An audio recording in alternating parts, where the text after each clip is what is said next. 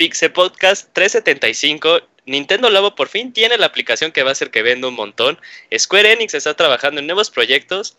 Además, Valve por fin ingresará al mundo de la realidad virtual. Eh, las reseñas de hoy que tendrán serán Yoshi's Woolly World, no, Crafter World por parte de Kamui y The Division 2 por parte de Roberto. Quédense con nosotros.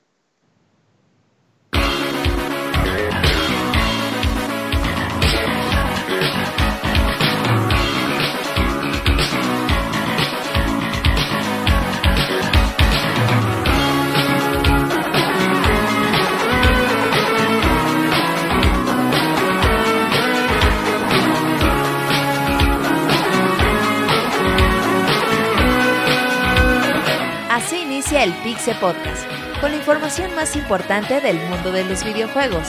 Quédense y diviértanse con nosotros.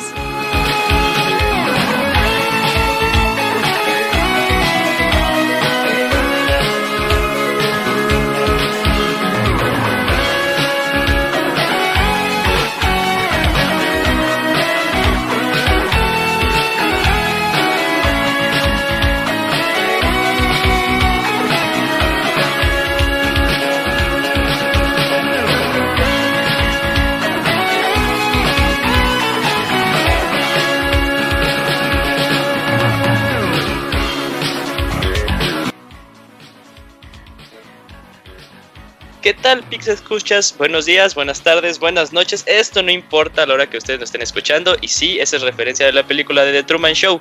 Pero bienvenidos una vez más a uno de estos programas. Eh, el 375, ya estamos cada vez más cerca del famosísimo y, y es súper esperado podcast 400. Y en este programa tenemos muchas, muchas cosas de qué hablar. Salieron, eh, todavía seguimos con los teasers de algunos juegos si van a salir o no. Eh, ya empiezan a salir más proyectos eh, o planes acerca de tres. Y tenemos dos reseñas muy, muy buenas, agárrense. Que Cercamuy nos dirá qué tal le pareció el nuevo Yoshi. Y Robert se quejará de por qué sigue siendo un manquito en el juego de The Division. Ahora, bien, los, los que vamos a estar aquí con ustedes propiamente es Kamui. ¿Qué onda, Kamui? ¿Cómo estás? ¿Qué, Julio? Muy bien, muchas gracias. Oye, qué estilo tan diferente ¿eh? y jocoso, agradable. Muy bien, ya. Tenías rato de la última vez que conduciste. Sí, el último podcast que conduje fue el D3 de Nintendo. Es muy rara vez, pero no se preocupen si, les molesta mi voz. En, en, un momentito ya va a regresar Isaac para que no se preocupen y que Isaac acá con sus comentarios acerca del mal y de los Simpsons, pues otra vez volvamos a agarrar el ritmo de siempre, pero no se preocupen, esto es solo, solo temporal. Muy bien, continuando con las presentaciones, pues Pixemoy, Pixemoy, ¿qué onda? ¿Cómo te va en este horario de invierno según tú? Sí, es que ando, bueno, es que igual ya es horario de invierno en el hemisferio sur, porque allá las estaciones están cambiadas, entonces si nos oyen de, Australia o qué sé yo, pues allá es invierno ahorita, ¿no? Eh, tienes toda la razón, amigo, sí. no, sí, pues, sí, muy contento. Eh, ya eh, ya llevamos un cuarto del año, cómo vuela el tiempo. Y sí, como lo comentas, tenemos ahí unas eh, noticias interesantes. Ahí hay, ha salido mucho rumor y cosas así la última semana que al rato les vamos a platicar. Y pues todo se ve muy... Eh, híjole, como que este año también va a estar muy cochino, que va, que va a venir muy fuerte. Eh, bueno, de hecho empezó muy fuerte, o sea, pues ahí tenemos que el Devil May que, que, que salió hasta ahorita grande, nada más de entrada salió en Devil May Cry, el remake de Resident 2, Kingdom Hearts 3, eh, Sekiro. Y luego, como en dos semanas, sale Days Gone, ¿verdad? Para Play 4. Ah, sí, ya, finales. Sí, ay, güey, pues siempre, no, no, no pensé yo, pero recordando, pues sí empezamos fuerte el año. Y, ahorita les, les vamos a platicar más para que se queden un ratote. Sí, es, es más, muy ahorita que dices este de los juegos, pues ya ha pasado un rato en el que tú no has eh, reseñado desde Kingdom Hearts 3, Moy. ¿Ahorita qué andas jugando? Nada más para que los que aprecian tu voz escuchen hablar acerca de videojuegos. Fíjate que estoy trabajando en el, en el backlog, como quien dice. Uf, muy bien, muy eh, me eché la campaña de Portal 2 de cooperativo, porque tenía muchos años que no la había jugado, entonces se me olvidó. Pues volver a jugarla, pues es como, pues como jugarla de nuevo, porque no se te olvidan las soluciones. Y, ay, güey, ¿Por qué Valve ya no hace juegos? Lástima. Porque sí está muy, muy buena. De hecho, me acuerdo mucho porque cuando salió Portal 2 fue cuando anunciaron que iba a tener compatibilidad con el PlayStation 3 para jugar en tres ciclos platform. Y fue cuando cayó el apagón de la PSN que se fue como por mes y medio o algo así. Entonces la gente no lo pudo jugar así. Sí, muy bueno. Sí, está, está cañón. Pero yo también a mí me gustaría mucho trabajar en ese backlog que ya está haciendo cada vez más y más grande. Pero bueno, eh, y por último, y no ser menos importante, tenemos al super producer, el Robert. ¿Qué onda, Robert? ¿Cómo estás? ¿Qué onda, Julio? Muy bien, un saludo a todos los que nos escuchen. Ya nos encontramos a 25 programitos nada más del podcast 400. ¿Qué sorpresas habrá? Ni nosotros lo sabremos, pero ya mero, ya mero. Por ahí en octubre. muertos? ¿Quién sabe? no, sí, se va a poner buena ese programa, se los aseguro. Bueno, estas serán las voces que estarán acompañándolos ustedes en este programa. Eventualmente se, nos acompañará Isaac. Eh, quédense con nosotros y ahora vamos con las noticias.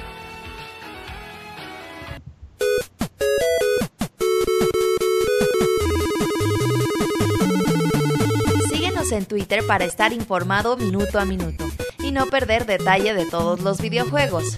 Twitter.com Diagonal Pixelánea.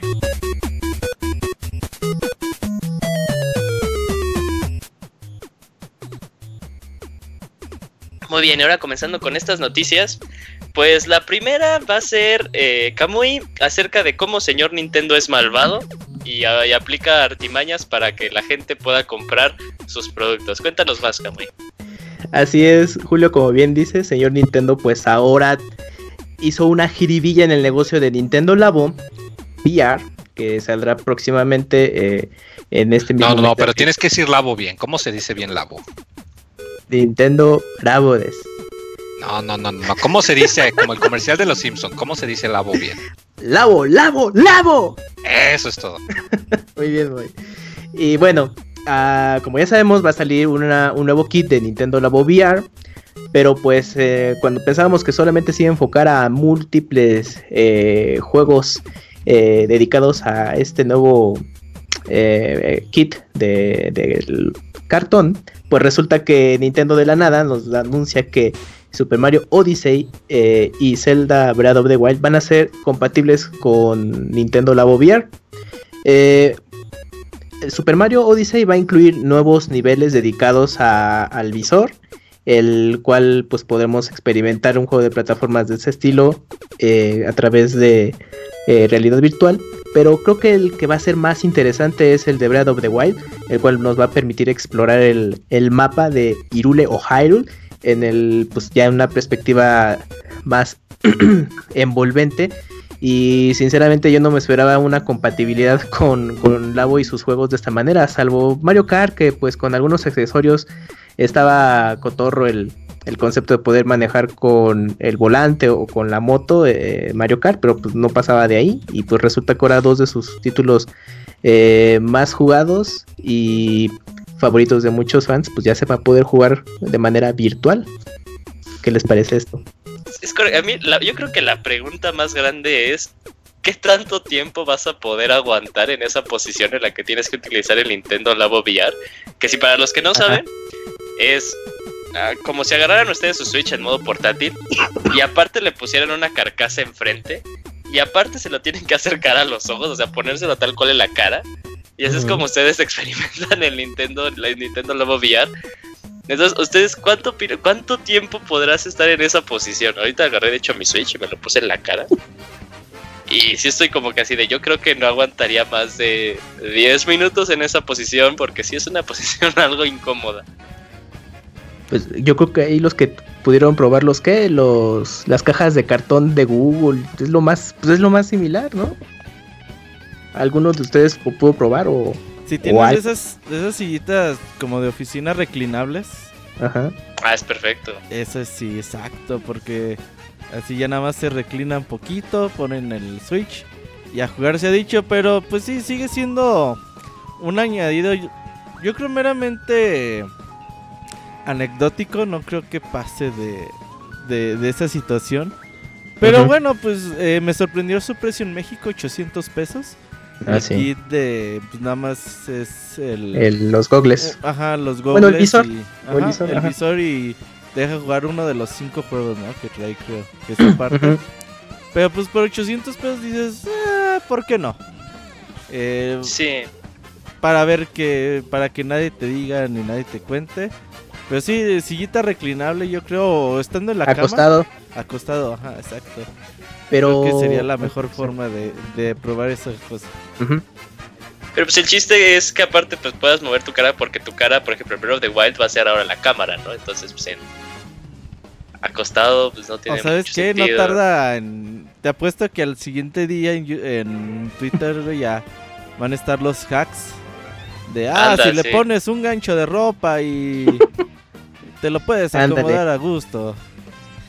pero de, hecho, eso o, algún güey, o sea, va, a crear ahí como un negocio y va a encontrar una forma en la que le puedes ingresar como unas, unas cintitas, güey, en la que ya te lo puedes amarrar propiamente en la cabeza. O, seguro PDP o Jori, güey, así de... Ajá. Ah, soporte oficial de VR.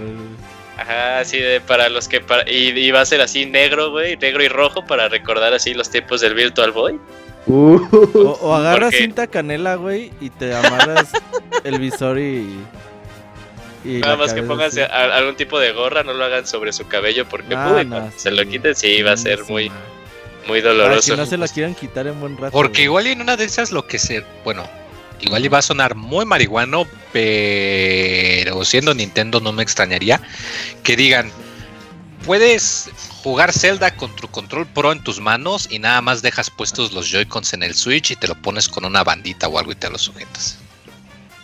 Pero estaría muy cansado, ¿no? Fíjate que no, no sé, pero no, no creo, no me parecería loco. O sea, me, parece medio loco la idea de Boy, pero Nintendo no me parecería tan loco. o sea, de Nintendo yo sí la creo que, que, que, harían algo así, o sea, porque no puedes quitar los Joy-Cons de la pantalla, porque es lo que detecta el movimiento. Ajá, o es eso o es jugar con las manos pegadas ahí a tus.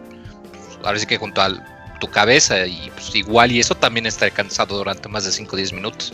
Sí, y aparte pues a Nintendo le encanta vender accesorios y esas cosas, entonces, bueno, no me parecería loco, o sea, ahorita sí es como, ah, pero sí podría pasar, pero yo creo que lo mejor que, que dejó esta noticia, aparte de que pues personas que han querido regresar a Super Mario Odyssey y, The Legend of Zelda, eh, son fueron los memes que generaron todo esto, porque la imagen de Mario con el, Nintendo ah, Labo estaba bien padre, entonces ponían así a Mario con su Nintendo Labo, ah. como qué es lo que está viendo, y estaba viendo así Wario, Wario Land de, de Virtual Boy, o, los que ponen y que está viendo a las muchachonas de Xenoblade Chronicles. No, ah, el, que más me dio risa fue el que, o sea, ponían a, Mario y lo que estaba viendo era una escena de Breath of the Wild en, el que, en la que Zelda se agacha. Mm. Entonces dije, ay, internet, nunca te acabes, pero bueno, continuemos. Eh, y hablando de proyectos, bueno, no hablando de proyectos, pero hablando de que posiblemente Robert en el podcast 400 revivan muertos, pues eh, tuvimos una noticia acerca de, una franquicia, bueno, de una serie que la gente quiere mucho y siempre pidió una secuela, pero nunca se dio. Sí, pues ya tiene muchos años desde que salió el primer juego de Alan Wake por allá del 2000... ¿Qué será? 12, 11... 12, 11 más o menos. Y yo me acuerdo, güey, desde 2007 un amigo estaba ching ching con Alan Wake. Ya va a salir Alan Wake, ese juego se ve muy cabrón, que la salió un chingo de años después. Y pues bueno, de ahí Remedy trabajó en otros juegos. Eh, Quantum Break, sí se llamaba así, ¿no? Quantum Break. El que salió hace unos dos años, tres años en Xbox One. Y, Windows 10. Y bueno, ahora están trabajando en un juego que se llama Control yo le llamo Loca sin control, pero bueno, eso es otra cosa. Y pues ahí Remedy estuvo hablando un poquito acerca de su juego de control y pues la gente aprovecha para preguntarle, pues qué va a pasar con Alan Wake 2, ¿no? Después de Alan Wake salió por ahí como una un, un spin-off. Eh, no es como una secuela como tal, pero también está bastante bien. Pero pues no es Alan Wake 2, ¿no? Entonces, ¿qué va a pasar? ¿Algún día va a salir? Y pues bueno, Remedy nos dio la buena y la mala noticia. La buena es que ya desde hace dos años ya habían trabajado en la segunda parte de Alan Wake y la mala es que pues vieron que no funcionó, que algo no salió bien con ese juego y que pues dijeron, ay, ¿sabes qué? Pues mejor... No dijeron lo cancelamos o no lo vamos a volver nunca a hacer o intentar, pero por lo pronto creemos que esto no es el producto que, que deba salir. Ahora Remedy está muy contento como con su independencia que adquirió. Ahora que ya no está ligado a, a, lo que diga Microsoft. Ellos están contentos así, dicen que ahora van a poder decidir ellos y solo ellos lo que van a querer para su juego, el contenido que va a salir y bueno, dicen que con control las cosas van a ser diferentes y que han aprendido las lecciones adquiridas a través de los años, así que pues no vas a tener con digo Alan Wake en pues por lo menos el mediano y corto plazo y pues a ver cómo le va a control. Un juego que pues no pinta nada mal y hay que ver cómo funciona por ahí en agosto que aparezca. Sí, que se ve muy interesante Control. Eso sí estoy de acuerdo. Ok, sí, es un poco triste saber que pues la serie de Alan Wake no va a continuar porque sí se prestaba como que fuera una historia mucho más en forma. Pero pues eh, esa es eh, eso que nos diga Remedy que siga sacando juegos que se ven interesantes y Control que sí se ve como una propuesta muy buena, pues también eh, deja tranquilos a los fans de la de la de la compañía. Eh, bueno, continuando, yo les traigo los juegos que van a salir para ustedes, para los que son suscriptores del Nintendo Switch Online. Eh, sabrán que cada mes nos, Nintendo da unos juegos de, NES. Y en esta ocasión, para los que nada más tienen su cuenta americana, por fin tuvimos tres juegos, porque generalmente nada más dan dos y en, Japón sí dan tres. Y los juegos que ahora vamos a tener eh, son Super Mario Bros. The Lost Levels, o como viene siendo conocido para los puristas, Super Mario Bros. 2, el original. Eh, recordemos que es un juego súper, súper, súper difícil en el que pues tienes que estar, la verdad, muy, muy atento a lo que pasa. Cambia mucho las mecánicas de lo que jugaron en Super Mario Bros. 1, pero sí, es, es, muy bueno, es muy buena continuación. Es cuando Luigi ya tiene sus propiedades de que salta más alto que Mario y se resbala. Para a los que nunca han tenido chance de probarlo, ahí dense una vuelta. Ese juego está eh, Está también sí super troll, súper difícil. Pero como que la versión más chida siempre fue la de eh, Super Mario All Stars, ¿no? Claro, sí, no, y era como el remake en aquel entonces. Y yo sí lo terminé hace no muchos años para el especial de Super Mario que hicimos. Era de los Mario que me faltaba. Muy buen juego, la verdad. Es de esos que te tienes que echar por como con speed, speedrun. Es decir, ay, pues si me quedo parado aquí me empiezan a llegar un chingo de enemigos, pues mejor corro. Y ya, porque si no va a estar muy cabrón. Muy bonito jugar este juego. Sí, totalmente. Y más para los que se quejan de que los juegos de hoy en día son muy fáciles, pues ahí tienen un juego así digno de, mucho, mucho nivel. Continuando está Punch Out, eh, featuring Mr. Dream, no es el Punch Out en el que sale Mike este Tyson. Mike Tyson, pero la mecánica sigue siendo las mismas ahí para los que puedan probar algún Punch Out. A mí la verdad, el Punch Out, el Punch Out de NES para mí no ha envejecido muy bien. No sé ustedes si han tenido chance como de regresar a, Punch Out. No, yo creo que está perfecto, ¿eh? Es que eh. las mecánicas todavía hay algo que ya no me hace clic, que lo siento así como muy viejito y así de nada. El de Wii me sigue pareciendo una maravilla, ¿eh? Ah, yo sí tengo el de Wii, no, no, no lo jugué poco, la verdad. Pero creo que Punch Out de NES sigue siendo un juego bastante retador no cualquier persona le agarra la onda. Una vez que llegas al quinto, sexto peleador, ya te cuesta un huevo pasar las siguientes misiones. Yo de NES tengo dos versiones, una de portada de caricatura y la portada de Mike Tyson. No sé qué ah, tan raras sean. La de, Supongo que la Mike portada de Mike Tyson es la más común, ¿no? Sí, yo creo que sí. Y un día... ¿Tuviste alguna vez de jugar los de arcade? Ah, sí hubo una, uno de arcade. Pues se supone que el de arcade es el original, ¿no? Y es donde salía... Ahí sale el monito del tamaño original porque se podía hacer transparente el personaje. Y en el de NES, como no se puede hacer transparente, lo hicieron chiquito, por eso es Little Mac.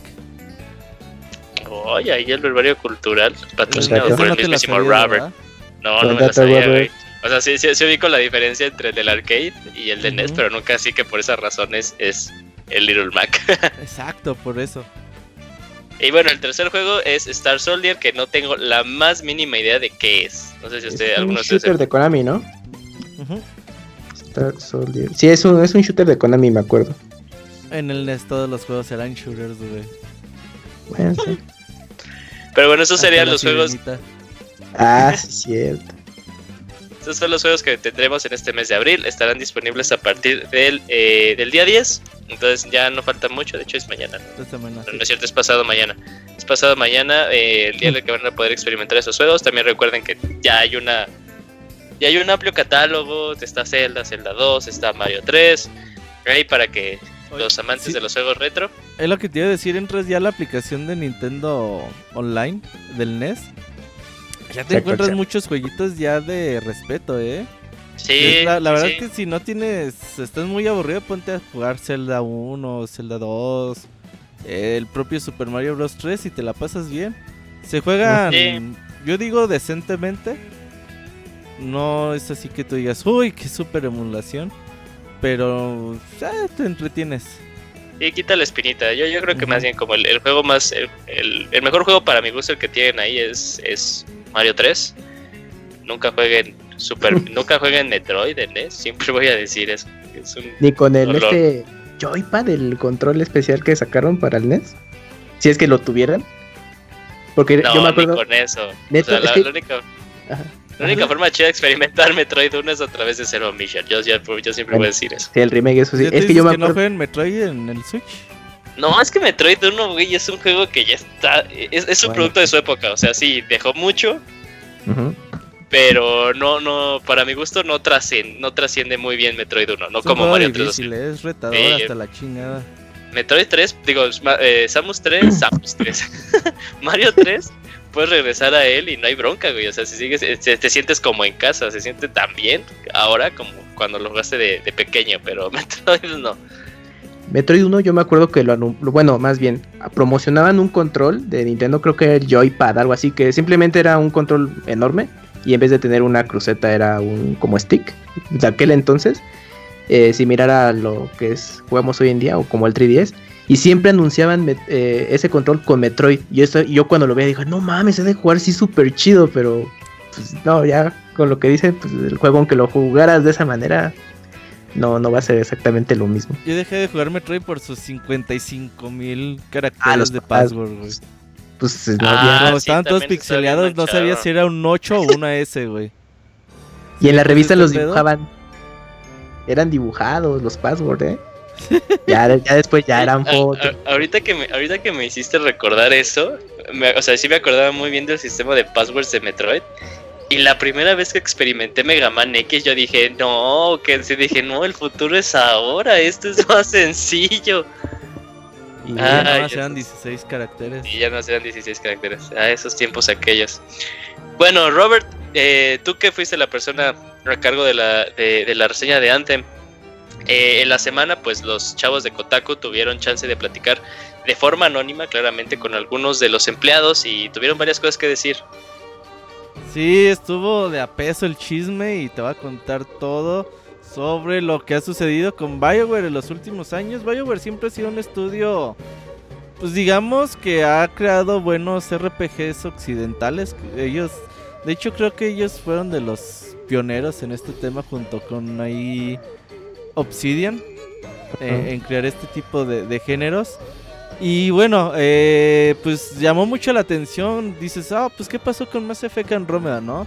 También que les fue con la primera trilogía y que se esperaba tanto. ¿Por qué esa discrepancia de, pues digamos, de resultados en calidad, sobre todo que sucedió con Mass Effect Andromeda? Dices, bueno, a lo mejor están trabajando con Ande y pues el equipo B trabajó con Mass Effect Andromeda y el equipo A con Andem. Y bueno, sale Andem y también sale con una calidad ultra dudosa. Pues dices, ok, pues ¿qué está pasando, no? ¿Cuál es, qué es lo que ha pasado dentro del equipo en los últimos años para que no puedan sacar eh, juegos de una calidad, pues digamos, mínima que la que se espera con, con este estudio? Y bueno, pues eh, la gente de Kotaku, sobre todo hay un editor, no me recuerdo cuál es su nombre, pues tiene gente, tiene contacto muy cercano con desarrolladores ahí de BioWare, de Ubisoft y, demás. Ahí los que están en, Canadá sobre todo. Y pues que llegan con el chisme, güey. Eh, prácticamente han dado a conocer que uno de los pedos que han tenido muy grandes en el desarrollo de Andromeda y de Anden es el motor gráfico de Ah, Frostbite. El Frostbite. Este motor gráfico creado por DICE. Eh, acá se oye un desván, espero que no se oiga en mi micrófono. Pero bueno, eh, este motor gráfico creado por DICE desde hace ya varios años y con lo que se hizo es Star Wars Battlefront, Battlefield 1 me parece, el nuevo, el 5. Y pues se han hecho los eh, ya varios FIFAs con él. Pues dicen que realmente está de la chingada. Es decir, cuando tú te enfrentas con un motor gráfico que es propietario, en este caso de DICE, pues obviamente no es de que estos güeyes tengan un problema porque los problemas constantemente programa en programación ocurren todo el tiempo y a todas horas. Y pues los programas lo que hacemos es ir a Google, eh, googlear el programa y pues prácticamente como estamos utilizando un lenguaje muy conocido, pues seguramente a miles de personas ya les pasó lo mismo y te encuentras con la respuesta, digamos, pues muy rápido, ¿no? Lo que dices, ah, así se hace, ok, pues ya arreglas el pedo y ya. Pero en este caso, pues no es de que los empleados de BioWare vayan a Google y, digan, ah, tengo un pedo con, con Frostbite. Pues nos van a encontrar la información. Entonces, ¿qué tienen que hacer? Pues ir con el contacto de DICE o de EA, que pues le dan soporte al motor gráfico y dicen que les contestan hasta en una semana, que un problema de un, un bug menor les toma hasta dos, tres semanas en arreglarlo entonces, pues es ahí donde te vas dando cuenta. Ah, pues con razón. Eh, esta discrepancia de calidades. Obviamente los trabajos de DICE han salido perfectos. Yo creo que Star Wars eh, y los Battlefield son juegos buenos en el apartado técnico. ¿Por qué? Porque ellos hicieron el motor gráfico y porque ellos dominan la funcionalidad del mismo. Pero pues si en otro, otro lado tienes a BioWare donde el soporte es bastante limitado y aparte dicen, güey, que, que en ocasiones eh, tenían a gente trabajando de BioWare, trabajando en juegos de FIFA, así que decían, ah, pues ocupamos a 15 güeyes para trabajar en FIFA, tú, tú, tú, tú, tú y tú. Vénganse para acá porque van a hacer cosas de FIFA. Oye, pero nosotros trabajamos en Anden. Ah, eso no importa, luego. Y los ponían a trabajar en FIFA. Dicen que tienen un pedo de estrés muy grande. Los trabajadores viven con un chingo de estrés. Y pues bueno, eso yo me imagino que la mayoría de empresas desarrolladas de software pues es el común denominador. Pero pues bueno, así que BioWare ya ahí uno de sus CEOs ya ha dicho que pues aceptan el pues o sea, reconocen que sí tienen ese pedo. El motor gráfico fue un serio impedimento para que BioWare trabajara de la mejor forma si hubiera sido todo con un Real Engine 4 o un motor gráfico que se domine más hoy en día por los desarrollos y el mercado, pues otra cosa hubiera sido. Sí, a mí esta nota sí me sorprendió, también la leí, de hecho, pues también sacó Kotaku un video. Y, también lo que, me, lo que me sorprende es que dice, así la gente piensa que Anthem es un producto, es, es un producto que llevó así cocinándose eh, seis años, ¿no? Después de que terminó la trilogía original de, de Mass Effect, pero que tuvieron muchos, muchos, muchos problemas cuando uno de sus, de, sus líderes creativos pues salió de la compañía, entonces ya como que el proyecto de Anthem ya no tenía pues luz ni, ni siquiera de cómo para brillar, y aparte de que EA pues sí apresuró demasiado el desarrollo, que lo que vimos ahora es un producto de 18 meses, que pues sí, como que 18 meses es muy poquito para un proyecto tan grande como planeaba ser Anthem. Eh, y, la vi lo que más me sorprendió fue que al final dijeron que ellos, eh, ellos esperaban, o sea, sabían que el juego no estaba saliendo bien. Que mínimo esperaban un Metacritic de 7. Y creo que ahorita está en un 5. Entonces, pues, este, pues también, o sea, ahí también se ve como que, eh, pues sí, Anthem al, final fue un cúmulo de muchos, muchos, muchos problemas, tanto internos como propiamente de, de la compañía que ahorita pues tiene, este, es propietaria de, del estudio desarrollador. Sí, ahí Esperemos que, Dale, dale. No, ah, perdón. Ahí lo que tiene que hacer es... Pues es que el pedo... El pedo de este tipo de, de desarrollos, de procesos y todo el show es que pues, los desarrolladores no cobran nada barato. Entonces, si tú tienes una compañía o un estudio desarrollador trabajando con de 100 a 150 personas por un sueldo de 10, 15 mil dólares mensuales, multiplícalo por los meses que te vas a tardar de más y los proyectos se van a millones y millones de dólares. Pues otra vez de inversión, ¿no? Por eso a veces las compañías dicen, ay cabrón, pues... Pues no, ya sácalo así, güey, ya. Pues no, la verdad no hay más presupuesto, pero bueno, EA tiene todo el dinero del mundo y también tiene que, pues ahí empezar a, pues a ponderar qué es lo que quieren de sus juegos, qué es lo que quieren de darle eh, a un pues como su reputación hacia la gente, ¿no? el otro día me mandaste un video de Capcom de cómo en cinco años, en los últimos cinco años ha cambiado su percepción hacia la gente eh, con los últimos juegos que ha sacado y, bueno, te listan un montón de cosas que dices, ah, ok, pues por eso no, no es que sea casualidad, ¿no? Que de un día para otro la calidad de los juegos cambie de, tal manera. Y bueno, ahí EA tiene que sentarse a, ver si, pues, la forma en que van planeando sus, proyectos. Y bueno, si los desarrolladores de BioWare ya dicen, güey, es que la neta tu motor gráfico, pues sí está muy chido para ti, güey, porque tú lo conoces al 100%. O me pones un soporte fijo que me ayude y que esté mano a mano conmigo siempre, todo el tiempo o me dejas hacer las cosas con un Real Engine 4. Sí, sí, sí, o sea, sí, estoy de acuerdo porque también es, es un estudio, pues es un estudio que nos dio uno de los juegos favoritos del, del Boy de toda la vida, Dragon Age Inquisition. Entonces, este, pues también es, eh, sería una pena en el que pues nada más por estar mal llevado, pues termine como, como otros estudios también muy buenos lo han hecho en los últimos años. Entonces, de hecho, fíjate, dicen que eh, el éxito que tuvieron con Dragon Age Inquisition que les hizo mucho daño porque como en ese juego lo, lo, también lo hicieron así, güey, a, a, a marchas forzadas, horas extras, un chingo de estrés y todo el mundo amó Dragon Age Inquisition. Pues la, la compañía dice, ah, pues si así, así nos funcionó las cosas, pues seguimos igual, ¿no? Y eso les, les hizo mucho, mucho daño a la compañía. Sí, les dio en la torre. Pero bueno, eh, ahora en, temas un poquito más felices, y, hablando del Moy y de, lo, y de lo feliz que es a, veces con sus juegos, pues Moy al parecer, pues como los chismosos profesionales del internet, escucharon el Pixel Podcast de la semana pasada y algo, y algo muy interesante pasó.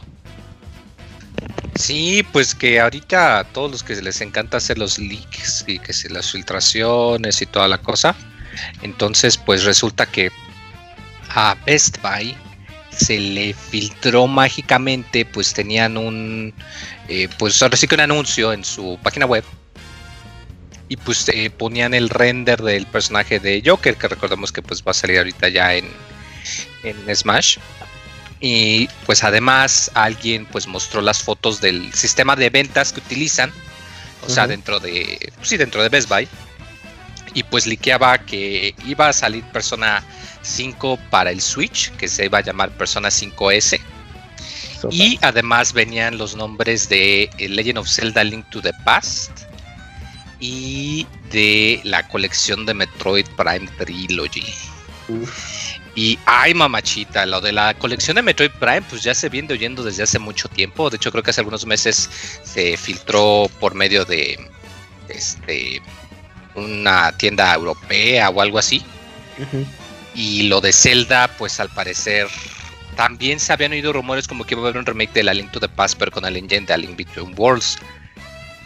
Y pues no sé, quiero creer, pero ay, güey, sí se oye sí se oye muy, muy tentador por lo que comentas también, de que pues lo que hablamos la semana pasada, de que pues ya es abril, ya va a salir el DLC y va a coincidir con cuando hacen un direct y, y como que si anuncian un juego pesado para el otoño, que creo que todavía no tienen para este otoño, entonces, ay mamachita, pues estaría, estaría de perlas, porque pues de estos tres yo creo que...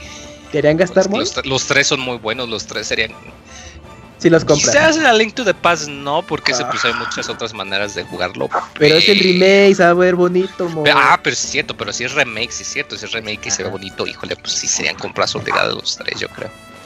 Aquí yo creo que, que nuestros fans del Pixel Podcast, eh, la opinión que quieren escuchar, así, sí o sí, es de la persona más optimista que se dio con nuestra teoría conspiratoria de la semana pasada. Está hablando obviamente del Robert.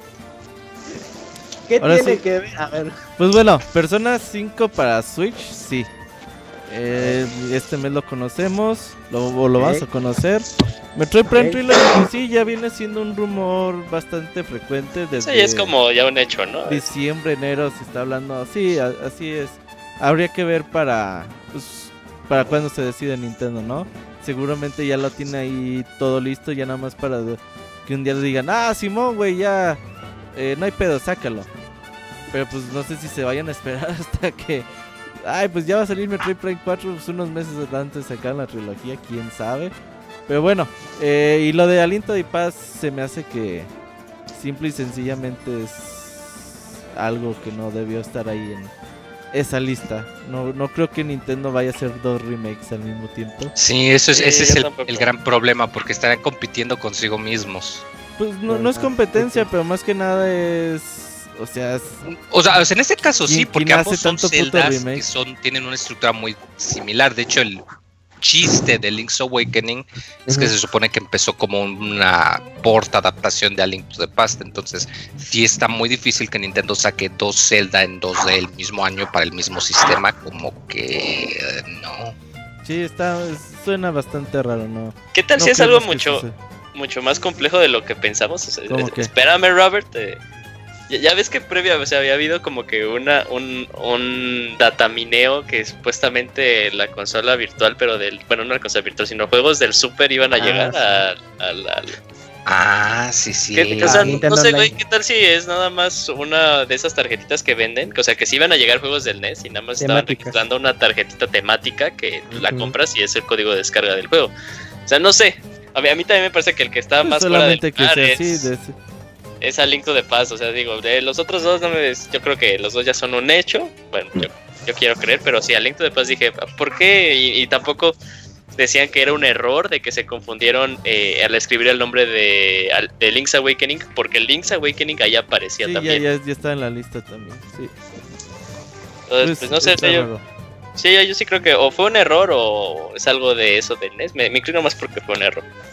Pero bueno, cosas interesantes. Eh. Oye, ya llegó la Cuni, Locuni. ¿Qué onda, Locuni? ¿Cómo estás? ¿Qué onda? Buenas noches. Bien, eh, perdón ustedes por la tardanza, pensé que no iba a poder estar y al, y al final sí, llegué barriéndome. Qué bueno, qué bueno, Locuni. Pues estás justo a tiempo para escuchar esta noticia. Agárrate, amigo. Ah, ¿De dónde? De donde quieras. Desde tu mesa o del micrófono, donde tú quieras. Ajá.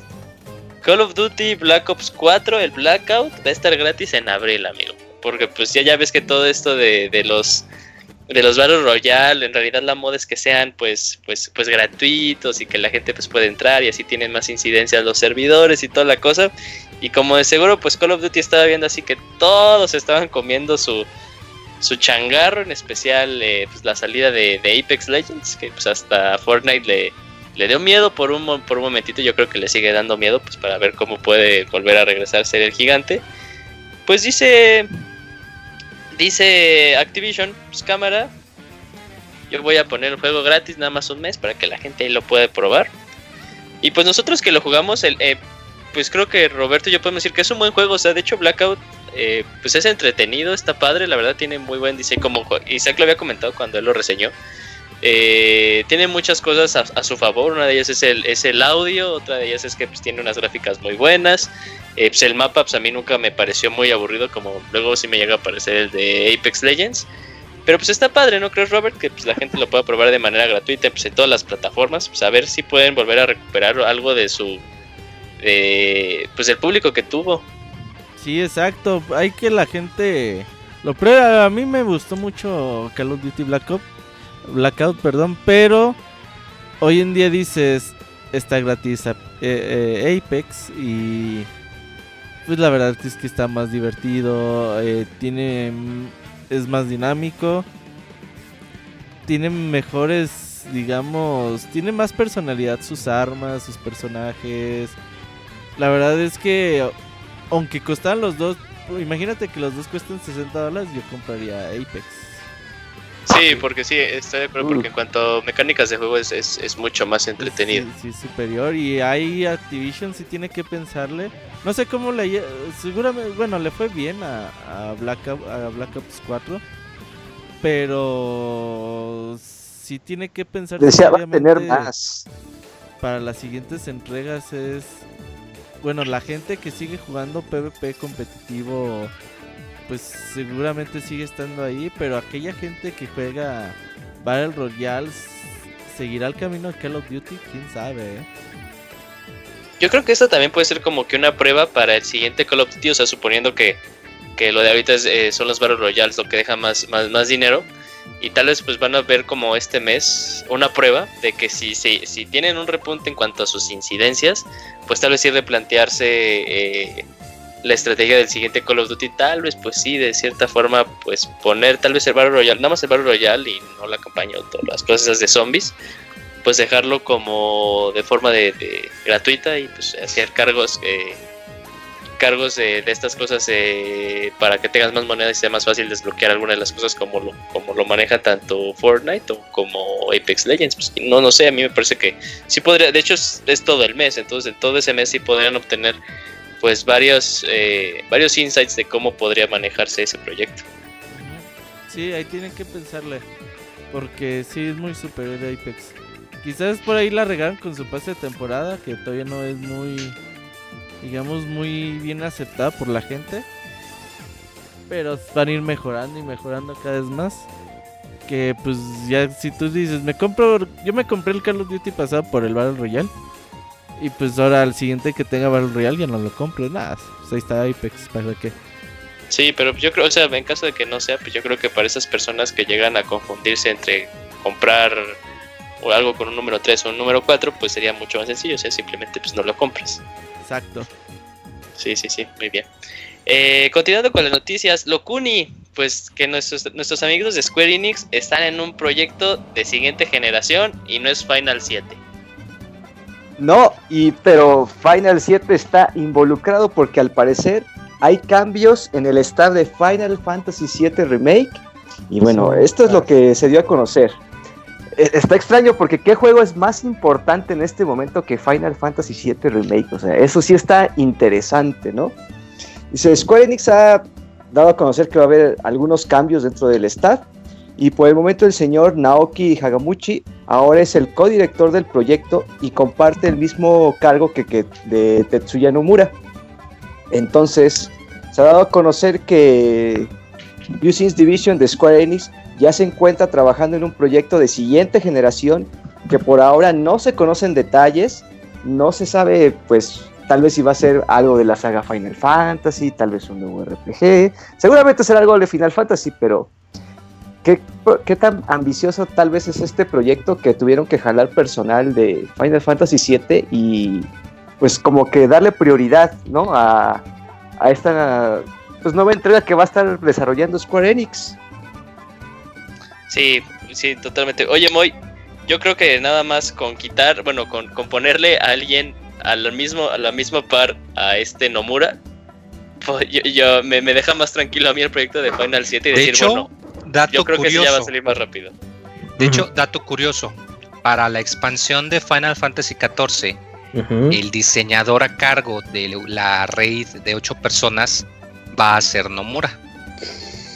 Entonces la gente mm. inmediatamente cuando lo anunciaron, la gente dijo, no, pinche Raid, va a salir hasta dentro de cinco años, va a salir hasta la octava expansión. Pero el cuate que es el líder del 14, Naoki Yoshida, él tiene fama de que se trae a creadores de otros juegos, o sea, para que le ayuden, pero, o sea, sí les, les da sus cinturonazos, así los pone de eh, esto es un MMO, aquí no es de que vamos a atrasarlo, ni un día podemos atrasar esto. Tenemos el calendario, vamos a seguir el calendario. Entonces, yo creo que Nomura sufre el síndrome de Inafune, que ya lo habíamos comentado antes, que es que son creadores muy chingones, pero necesitan a alguien arriba. Si los pones como jefes, la van a regar o se van a tardar un chingo. Entonces, mientras tenga alguien arriba que le esté dando sus latigazos, yo espero que vaya bien. Sí, y más alguien como que sí sepa lo que conlleva eh, pues el trabajo de programar, el trabajo de pues crear tal cual los juegos, porque pues sí, Nomura pues hace este pues sí diseños muy chingones, eso nunca nos va a quedar, eso, eso no hay duda alguna. Pero ahorita estaba viendo pues el, eh, la trayectoria de, esta persona, de este Naoki eh, Hamaguchi. Ah, perdón. No, y, fíjate que su, su background es tal cual, o sea, como eh, es el lead de los programadores, o sea, eh, todo, todo eso es, es, dentro del aspecto técnico del juego. Entonces, como que si alguien, alguien con ese tipo de, de, conocimientos esté a la misma par de codirector que, que Nomura, pues diría, oye, güey, ya no mames, ya te estás, ya te estás, eh, ya te le estás jalando, ponte un alto, eso no se puede, si lo hacemos, pues va a salir este juego hasta dentro de 10 años.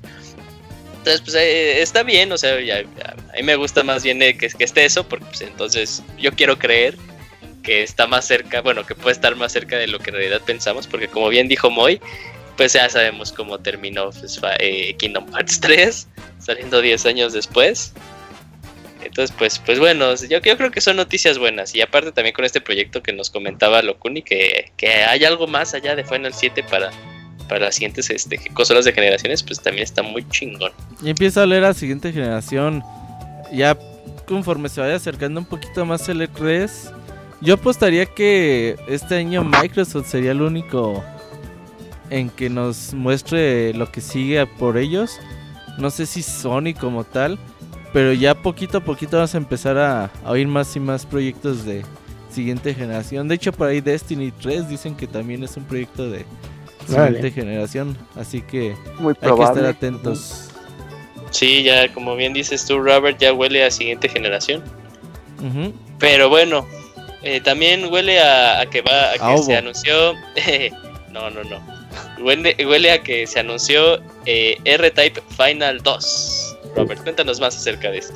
Sí, pues aquellos amantes de los eh, clásicos shoot'em ups o juegos de navecitas que matan a, a, todos y en niveles muy cabrones, difíciles y con mucha que requieren mucha habilidad, pues R-Type está de vuelta. Eh, ya anunciaron que R-Type Final 2 eh, está en camino, lo, anunciaron el 1 de abril, güey. Entonces la gente decía, ¿esto es verdad o no es verdad? Porque ya no sabemos. No, no, sí es verdad. Y pues bueno, para hacer este juego realidad para el PlayStation 4 y la PC, pues se va a ocupar ahí el apoyo de los fans. Eh, se anunció que va a haber una campaña de crowdfunding Así que todavía no está, todavía no se han lanzado los detalles de, esta campaña, cuánto se necesita, cuánto tiempo va a durar. Pero pues seguramente hay muchos fans de, este tipo de juegos y pues eh, ahí yo también estaré apoyando con lo que se requiera porque Archive es una serie muy bonita que ya tiene muchísimos años ahí en el, mm. en el mundo de los videojuegos y que ver este aquellos que puedan ver el primer tráiler ahí que, que, lanzaron el otro día, pues se ve pues toda la magia con gráficos de última generación. Se ve un juego muy muy bonito de verdad. Así que ah, estaremos ahí apoyando y avisando todos los detalles de la campaña de financiamiento para ver cuánto se necesita. Porque sí queremos que se haga realidad R-Type Final. Sí. Y también daremos la inevitable noticia de que va a salir para el Play 5 y las consolas de siguiente generación. Ah, estos juegos no te No, no es, no es muy ambicioso. Para que salgan para PC y ya, con eso es más que suficiente. No, ya la, la, PC se están haciendo pedazos entre ellos, entre Steameros y, y Epic Games Y Epic Gameros, ¿no? Sí. Sí, sí, sí. O sea, ese pelear entre ellos sigue siendo para PC, güey, pero y ahora se pelean también para qué plataforma los van a jugar. Sí, eso es horrible, pero ni modos. Pero lo seguirá desarrollando Irem, el, desarrollador original, o ya es otro. Irem creo que pues, es quien presta la licencia. Ah, ok, ya. Es como de, pues bueno, va, pero... Te ubico... Sí, es de ahí de los desarrolladores originales, güey. O sea, sí... No es de que alguien diga, ah, yo quiero hacer un art type, compro la licencia y hago un crowdfunding, no. Sí, es gente ahí que siempre ha estado en, en la serie como tal. Uf, ah, pues ahí está. Por amor al arte. Sí. Ándale. Bueno, Camuy, estamos a dos meses de E3 y ya uno de los pesos pesados ya empieza a darnos más o menos cuál va a ser eh, pues el camino que va a agarrar para, para este E3 del 2019. Cuéntanos más. Claro, pues fíjate que como fue en su anuncio de Nintendo Switch en el que mostraban su interés por los eSports o los e-deportes, pues pues a final de cuentas sí está enfocando todos sus esfuerzos en esta área. Y pues resulta que para el próximo E3 eh, tendrá distintos torneos, eh, los cuales van a comenzar a partir del 8 de junio, enfocados a, bueno, obviamente a Super Smash Bros. Ultimate eh, en un torneo eh, Championship 2010 versus, versus 3, donde los jugadores de todo el mundo van a competir en ese juego. También tendrá otro eh, dedicado a Splatoon 2, el cual pues es el será un campeonato a nivel mundial en el que pues bueno, ya todos los mejores jugadores se van a estar reuniendo. Y también últimamente ha hecho torneos recientes de dedicados a estos juegos y con transmisiones pues ya en redes sociales y pues va con todo Nintendo en ese apartado para pues llegar a mucho público y mantener vivo por bastante tiempo Splatoon 2 y Smash y pues en E3 también le van a dar su espacio como en años anteriores. Sí, ahorita que tú dijiste que hasta ya tiene, bueno, ha hecho sus eh, sus broadcasts por pues YouTube o incluso también Switch. Pues también, por ejemplo, en el caso específico de Smash, eh, tienen el apoyo de, de, los comentaristas que, o sea, que conoce la gente que, que, está muy metida en el competitivo de Smash. O sea, también como que Nintendo ya sabe a quiénes tiene que tener para poder hablar del juego, porque si luego cuando comenzaron así, pero súper leve, pues eran personas que, pues sí, bien tenían eh, pues personalidad y mucho y mucho caché, pero pues como que se quedaban muy muy muy cortos en cuanto a sus conocimientos del juego. Y eso está padre, o sea, como dices, sí se lo están tomando muy en serio, ve que pues también tiene sus pros, sus contras y, veamos eh, pues al final en estos torneos pues quiénes van a estar y qué tanto qué tanto peso van a tener en esta en esta edición del, eh, del E3 2019. Todavía sabemos sin, sin saber eh, qué onda del direct y eso estará pues para verse en siguientes semanas, yo quiero creer. Sí, el direct será hasta martes a las 11 de la mañana tiempo de México, como en los últimos 8 años, 9 años que ya tienen ese horario. Y sí, hay, hay que ver cómo va. Pero bueno, eh, previo al E3, sabadito, pues ya ahí la gente va a estar esperando a ver qué, qué se puede ver por parte de Nintendo. Yo creo que este 3 va a estar bueno, ¿eh? Por parte de Nintendo. Sí, yo también, yo también creo, que va a estar bueno y pues, eh, pues, yo creo que es un hecho que va a estar mejor ver este pues eh, estos torneos que echarnos la conferencia de EA. El de Splatoon, los de Splatoon están buenos. Sí, los de valen la pena. Están muy entretenidos esos, valen la pena y chequenlos cuando tengan oportunidad. Y acá dijo prácticamente segundos, bueno, vi algunos y también de japoneses y se echaban las partidas en chingas, y está muy cañón. Y sí, de hecho, lo, narran muy, con mucha emoción, o sea, que nosotros que nos quedamos, creo que ni a novatos llegamos en Splatoon, todo por la culpa de Kamui.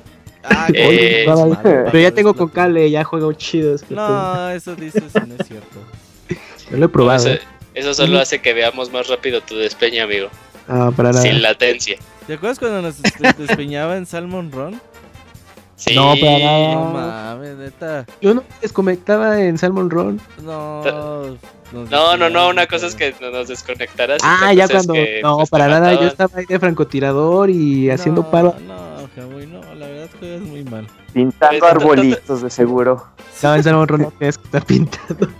Tanto, tanto que nos gustó Salmon Run. Ah, deberíamos de regresar un día de estos platillos porque sí está muy bueno. Ajá. Eh, bueno, y, la última noticia del día, eh, Locuni, pues en este furor de las mini consolas, pues Sega ya por fin anunció la suya. Así es, eh, ya tenemos más detalles de lo que es la Sega, la Sega Genesis Mini en esta guerra de mini consolas. Y pues ya tenemos precio y fecha de lanzamiento y los primeros 10 juegos de los 40 que va a traer esta consola. Antes que nada, la emulación está haciendo esta empresa llamada M2, que es una de las que tiene más prestigio al momento de llevar juegos clásicos a las nuevas consolas. Y bueno, el lanzamiento va a ser el próximo 19 de septiembre. Va a traer 40 juegos, pero los 10 que ya se anunciaron son Sonic the Hedgehog, Echo Dolphin, Castlevania Bloodlines, Space Harrier 2, Shining Force, Doctor Robotonic Mean Bean Machine, to Toby Jam and Air, Comic Zone, ah, está buenísimo, Alter, Altered Beast y Gunstar Heroes. Eh, eh, la consola va a venir con dos controles para que ahí puedas estar echando las partidas con alguien que tengas a tu lado y tendrá un costo de 80 dólares.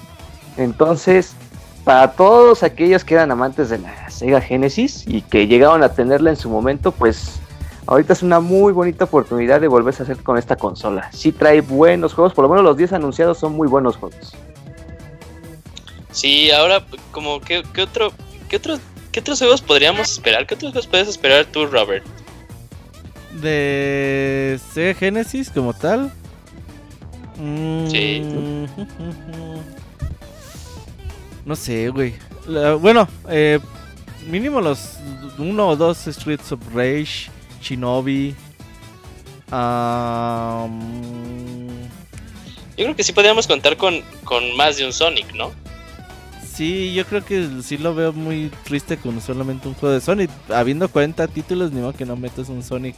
¿Sabes cuál estaría bien chingón? Que metieran un el Snow Bros. ¿Sabes por qué? Es- Snow Bros, eh, el juego de arcade, a mí pues, obviamente es la versión que más me gusta, pero algo que no sabía era que la- eh, salieron versiones de Snow Bros de NES, de Game Boy, de Sega Genesis y de arcade obviamente. Pero la versión de Sega Genesis, aparte de tener todos los niveles de la versión de arcade, tiene niveles nuevos. Entonces, estaría muy chingón, güey, que habría que ver quién tiene los derechos hoy en día de Snow Bros. Si Toplan sigue existiendo. Y que pusieran Snow Bros. Estaría con madre, porque es un juego carísimo aparte. Ojalá y que pudiera meter ahí Snow Bros. Sí, Snow Bros cuesta la versión de arcade unos 250, 300 dólares. Y la versión de NES y la de Genesis, yo creo hasta más, güey, pueden valer. Entonces, sí, no, no es un juego muy fácil de conseguir. Bueno, fácil de conseguir a un precio decente, ¿verdad? a billetazos. Claro. Lo, lo consigues mañana. Pero bueno, ojalá y que pusieran Snow Bros, me gustaría mucho. Pero de estos juegos que, que, que ya anunciaron Comic Zone, eh, Gunstar Heroes, Altered Beast, güey. Alter Beast a Al- mí me gusta mucho, pero ese juego envejeció horrible, güey. Mm, sí. A mí, no- como, que de cierta, como de alguna Oh, razón, wow. el, la cinemática del inicio, güey, del güey transformándose en lobo me sigue dando mucha risa. Ah, claro. Ay, ¿sabes cuál también está? Esta Golden Axe. Tiene que estar Golden, Sí. Golden Axe. Alex, Pero es ¿cuál también, de ¿no? todos? El primerito, el Los primerito. dos, chingues. No sé si los dos están Los para hacer sí. Genesis. Batman Returns de Genesis. Ay, no, pues licencia. Es que sí me acordé No, que no, salió. los licenciados no. Mm, Hubo Battletoads, yo no sabía. Ah, la verga. Hubo ¿no? Battletoads. Que ahorita que tuvo su renacimiento con Monster Boy, estaría chido. Mm, pues es que está repartida la licencia también, pero podría llegar. Podría. También Blaster Master, el 2, eh, salió en Genesis. Y ahorita ya ves que salió la, la secuela de Indie Crates. Entonces, igual, pues aprovechar y lanzar el original. Alex Key también hubo una versión para Genesis, ahora que me acuerdo. Comic Zone también es- está, está bueno. Contra Hard, Hardcore. Ah, cierto. Hay, hay dos contras que pongan el Ujú. Hard Cops. Este es como anime, está chido, güey, este juego. Luego salió un- como una versión mejorada para el 360, ¿no? El Hard Cops Surprising. ah, sí, para arcade. Juegazo, güey, eh, está muy bueno. El- ese que salió para Xbox 360. Los Double Dragon, creo que son las versiones más apegadas a las de arcade, las de Genesis. ¿Sí? Sí, Pues que pongan ahí el 1, el 2, no sé. sería la- chido, sí. Pero sí hay, eh, hay tela de dónde cortar con, con Sega Genesis. Por ahí RPGs ha de tener Mm. bonitos, ¿no? No conozco muchos RPGs de...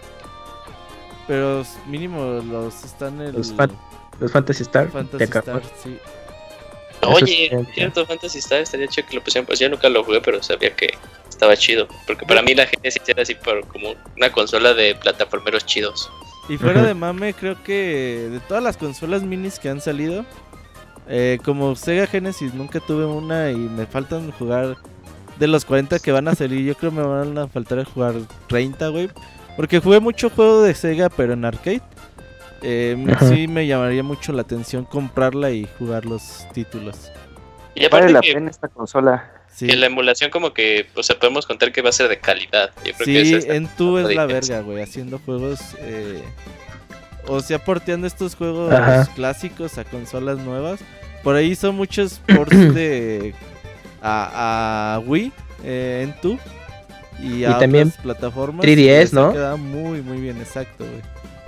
Ahorita de RPGs, me acordé que también salió la serie de Is en Genesis. Y, ¿Y eso Shining comenzó Force. en Genesis? Ujú. Sí, No bueno, versión casera. de Super también. Shining Force 2, creo que, creo que ese es de Konami, pero no estoy muy seguro. Pero no, sí, Shining Force. No, Shining Force es de Bandai, ¿no? Ah, no, es. mm, pues lo desarrolló Camelot Software. No, no, pero sí es de Sega, o sea, sí tiene que ver Sega. Ah, ok. pero para sus monas chinas en 16 bits. Orígenes de monas chinas, sí. A ver, te voy a dar una pinche lista de los mejores juegos de Lunar de llegó. Sega a- Genesis. A ver. Oh, bueno, está Moonwalker de Michael Jackson, pero ese nunca va a suceder. no. No, para ese, menos para ese ahorita. hay, un, hay un gameplay en, en Pixelania. Exacto, güey. Hay un juego que se llama Pulseman. Ese no lo conozco, pero Mm, está listado como de los mejores juegos. Gustan Hero, juegazo. Oye, qué Sí. chingón está Gunstar Hero. Echo de Dolphin seguramente sí saldrá en, en, este, en esta colección. Está, está anunciado. Hay anunciado también. un Echo del Dolphin. En los primeros 10 juegos está anunciado. Ah, perdón, perdón, perdón. Mm. Está el Super Street Fighter, el. El. la- el Champion Edition. Sí, Ahí salió para- una versión. Sí podría llegar, sí. Y bueno, eh, todos los demás los veo como pinche Fantasy Star 4. Hay 4 en... Fantasy Star 1 ha de ser del de Master System, ¿no? No de... ¿Cómo se llama la...? Sí, es Master System, ¿no? La primera consola de Sega. Sí, porque sí, porque Genesis es americano y Mega Drive japonés, pero Ajá, sí. exacto.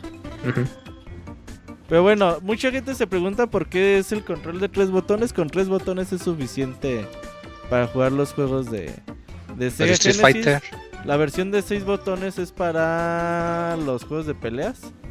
Entonces eso ya desde ahí descartamos juegos de peleas en, en esta versión de... A lo mejor en la versión japonesa sí salen algunos. Pero en América no. Lo dudo mucho. Digo que, o sea, sí estaría chido que. Bueno, por ejemplo, está, está anunciado Streets, eh, Streets of Rage, aunque sea uno. No, ahorita no. ¿no? Pero sí estaría chido que pusieran alguno. Por, pues, pues, ya va a salir, bueno, va a salir el 4, güey. Sí llega. Sería una muy buena técnica. La verdad yo soy muy desconocedor de Sega Genesis y por eso me llama tanto la atención. ¿Creen que le, si le vaya mejor que, bueno, con PlayStation Classic? Ah, Ojalá, yo creo que madre. sin duda. Sí.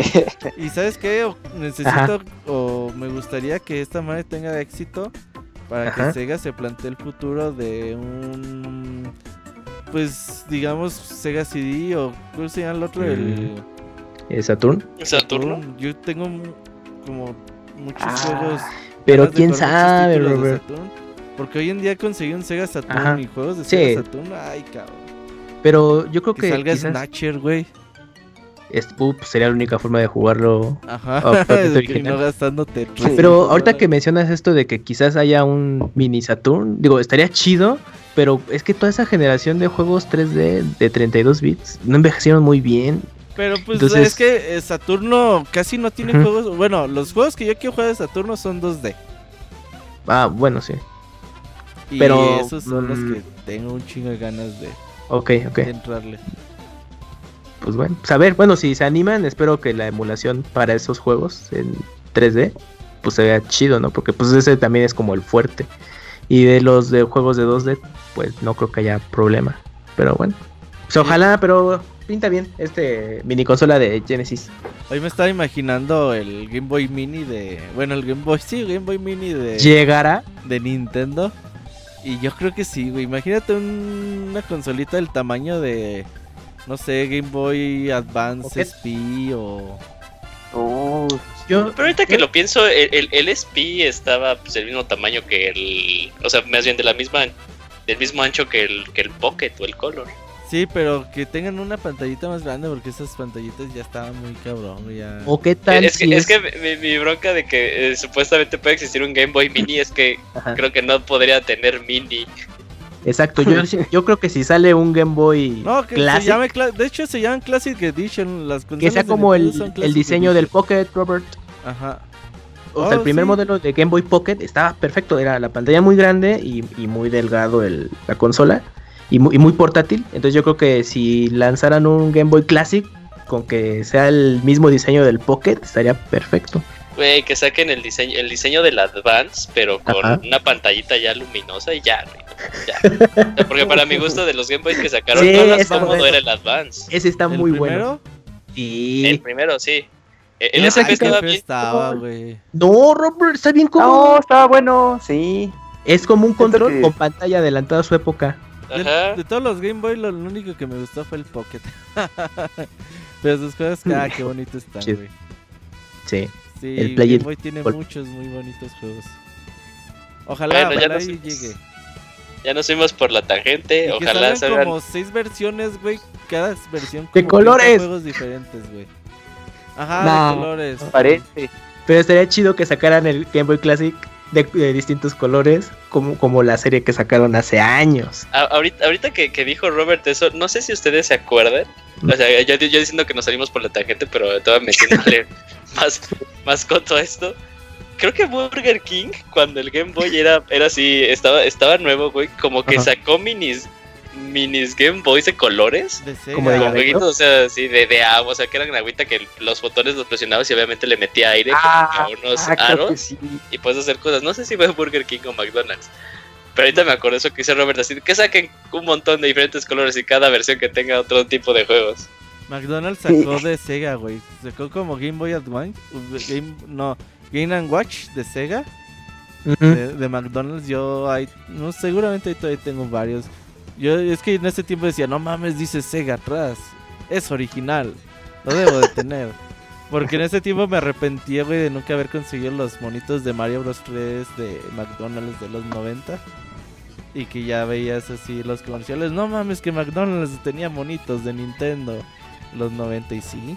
Y ya cuando salían esos de Sega, tengo que tenerlos. Están chidos. No mames, que McDonald's sacó monitos de Nintendo. Sí, hay un resortito de, Mario Bros 3. Eh, o sea, ubico, los de ahorita que están súper feos, pero... Sí, los 90, claro, güey. Cuando salió la euforia de Mario Bros 3, ahí están los... Ponle Mario Bros 3 McDonald's si te parece los comerciales en YouTube. Ah, sí, es cierto. Pero bueno, aquí terminan nuestras noticias de hoy. No sé, ahorita vamos a al medio tipo musical no viene Pandita ni nada de eso, ¿verdad, Robert? No, Pandita se jubiló hace como cinco programas, amigo, con lo que andas, te pasaste de verdura, eh. Sí, no, no, no, o sea, nada más era porque yo me acuerdo que había dicho que podría ser que en alguna de esas dieran una sorpresa y ya sabemos que le encanta dar, dar sorpresas al Pandita, pero bueno, vamos al medio tipo musical y continuamos con las reseñas. Yo creo que ahorita se echan un volado el Robert y el Camuy a ver quién va primero. Recuerden, Pixel Podcast 375, regresamos.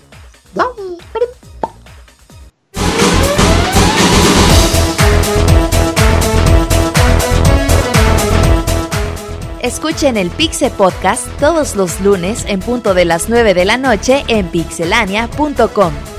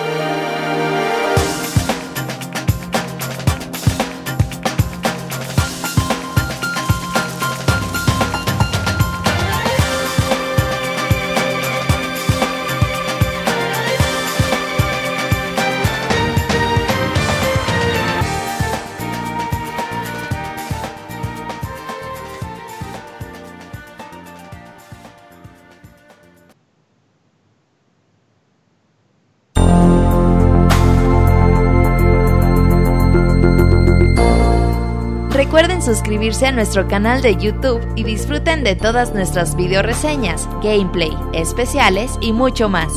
youtube.com diagonal pixelania oficial.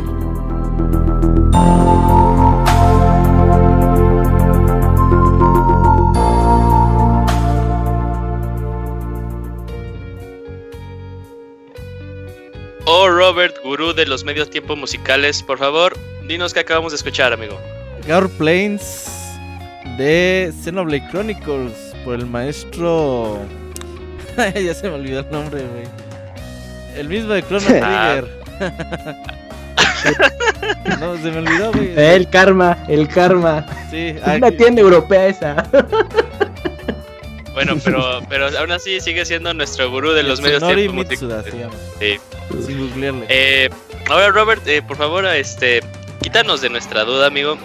Ajá. Eh, ¿Es cierto que pusiste esa canción porque a ti te gustaría saber más acerca de los mecones? No, no, no. Fíjate que eso de los mecones es un chiste ya muy viejo en el podcast. Escuche la reseña del Bonches, güey, allá por el. Ay, no, güey, quién sabe Luego se las busco. Pero hicimos como 30 minutos de chistes sobre los mecones en Monchis. Es, es, correcto, sí. De seguro ahí los superfans nos dirán en la siguiente semana en nuestros correos cuál es el podcast que estamos, Yo estamos lo buscando. buscar, pero voy a reseñar, amigo. Así que luego se sí. Bueno, pues Robert, eh, tú quieres decir primero. Dicen que primero las damas, no sabemos por qué. Eh, pero dinos acerca de tu experiencia con The Division 2, Robert. Hablemos un poquito de Division 2, reseña rapidita y, y efectiva para que no se largue esto tanto. The eh, Division 2 pues salió hace ya unas 2-3 semanas, por ahí 22 de julio, 15 de julio, no de julio, no, perdón, de marzo. Eh, llegó a las tiendas eh, después de que una primer, la primera versión de Division estaba bastante correcta. Quizás le faltó explotar el juego mucho más sus mecánicas y un contenido endgame más mucho más interesante que el, pues hiciera a los usuarios quedarse más tiempo en el juego, a pesar de que Ubisoft nos daba sus notas de, ay, pues tenemos un montón de jugadores y, y todo eso, pues la verdad es que mucha gente abandonamos The Division a los primeros meses de su lanzamiento, aunque nos gustó mucho.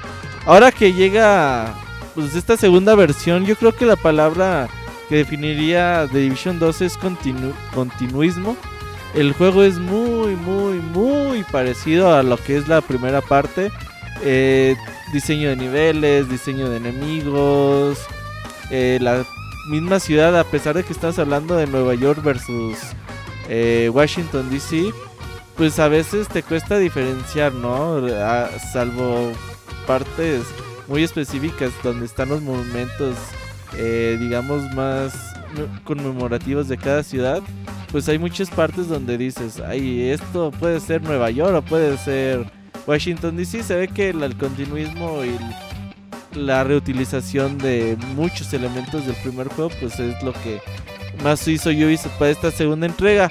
Es decir, el juego está muy, muy parecido a lo que jugaron en la primera parte de Division. Pero, pues bueno, para aquellos que nunca han jugado de Division 1, pues les cuento, The Division es un juego en tercera persona de disparos, eh, con coberturas, que, en donde vamos a tener que, en este caso, la ciudad de Washington, después de una epidemia de lo que sucedió en, el primer juego, no es necesario jugar el primer juego para aquellos que quieran saber la historia del primero y segundo juego, no son independientes, aunque pues tienen la misma narrativa, ¿no? Hubo una epidemia, el mundo como que se está yendo a la chingada y pues bueno, con eso, pues, grupo de criminales empieza a apoderarse de la ciudad. Y pues tu trabajo como agente de Division es limpiar la ciudad de estos delincuentes y regresar cada una de las, digamos, partes importantes de la ciudad a, los grupos de la resistencia para pues, poco a poco ir volviendo las cosas a la normalidad.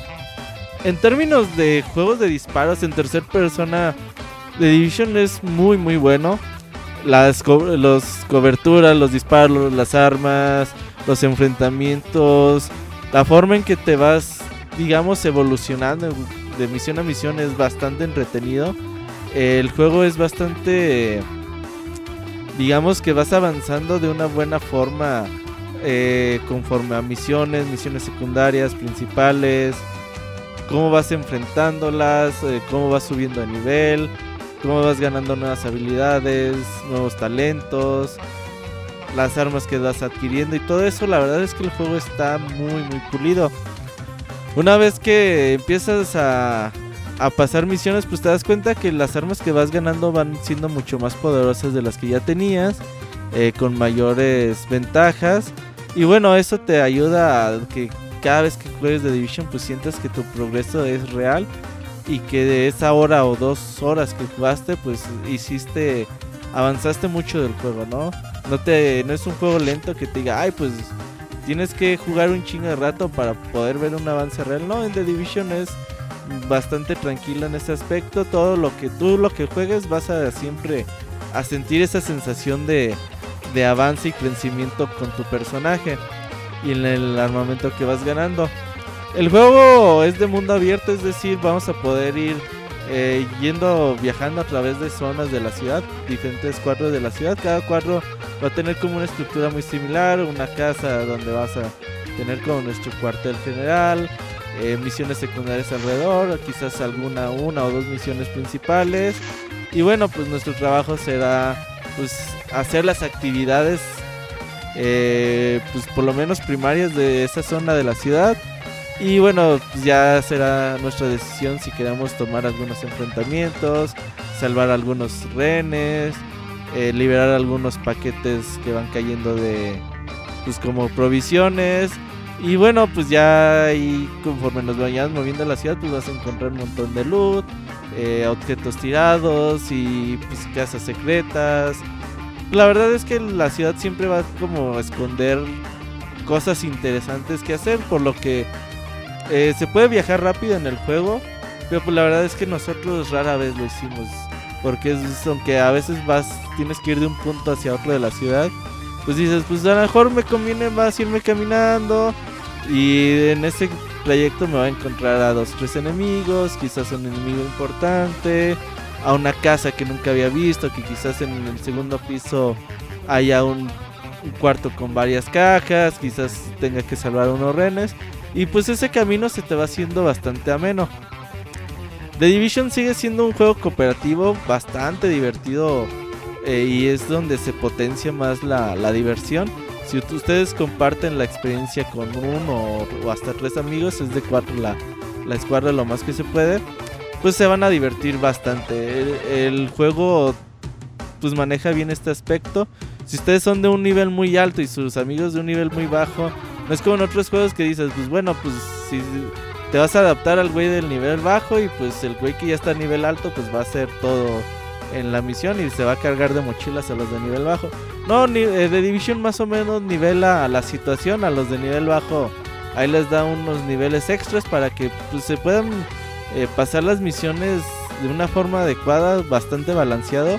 Y pues se puede hacer todas estas misiones principales con eh, jugadores de nivel alto y bajo a la vez, pues de una buena forma. Con obviamente te va agregando más enemigos, eh, más retos y todo esto conforme a pues, el nivel de tus amigos. La verdad es muy divertido, es fácil unirse y todo este tipo de cuestiones. El juego tiene varios detallitos en cuestión a gráficos.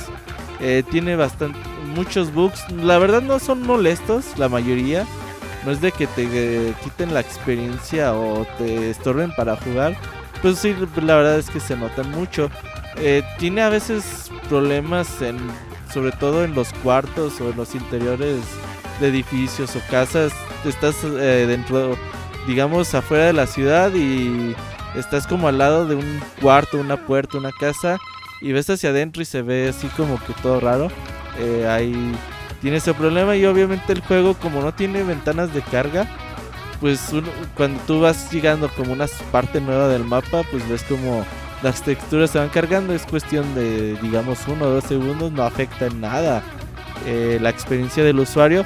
Pero pues bueno, son cosas que, que ahí están. La inteligencia del artificial de los enemigos quizás puede dejar algo que desear, pero no es un juego fácil una vez que tú te pones a jugar, si juegas solo te va a costar mucho más de lo que te podía costar jugando con amigos.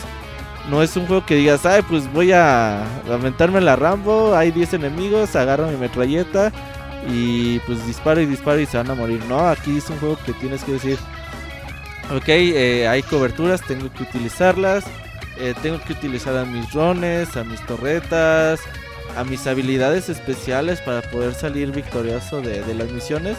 Y hay unas misiones que se ponen bastante entretenidas. Eh, gráficamente el juego no mejora mucho, sigue siendo bastante continuista, lo que ya habíamos hablado al principio. Eh, es un juego que sigue utilizando el mismo motor gráfico, se ven poquitas mejoras como tal. Y bueno, The Division 2 en su parte de endgame es donde ha mejorado un montón.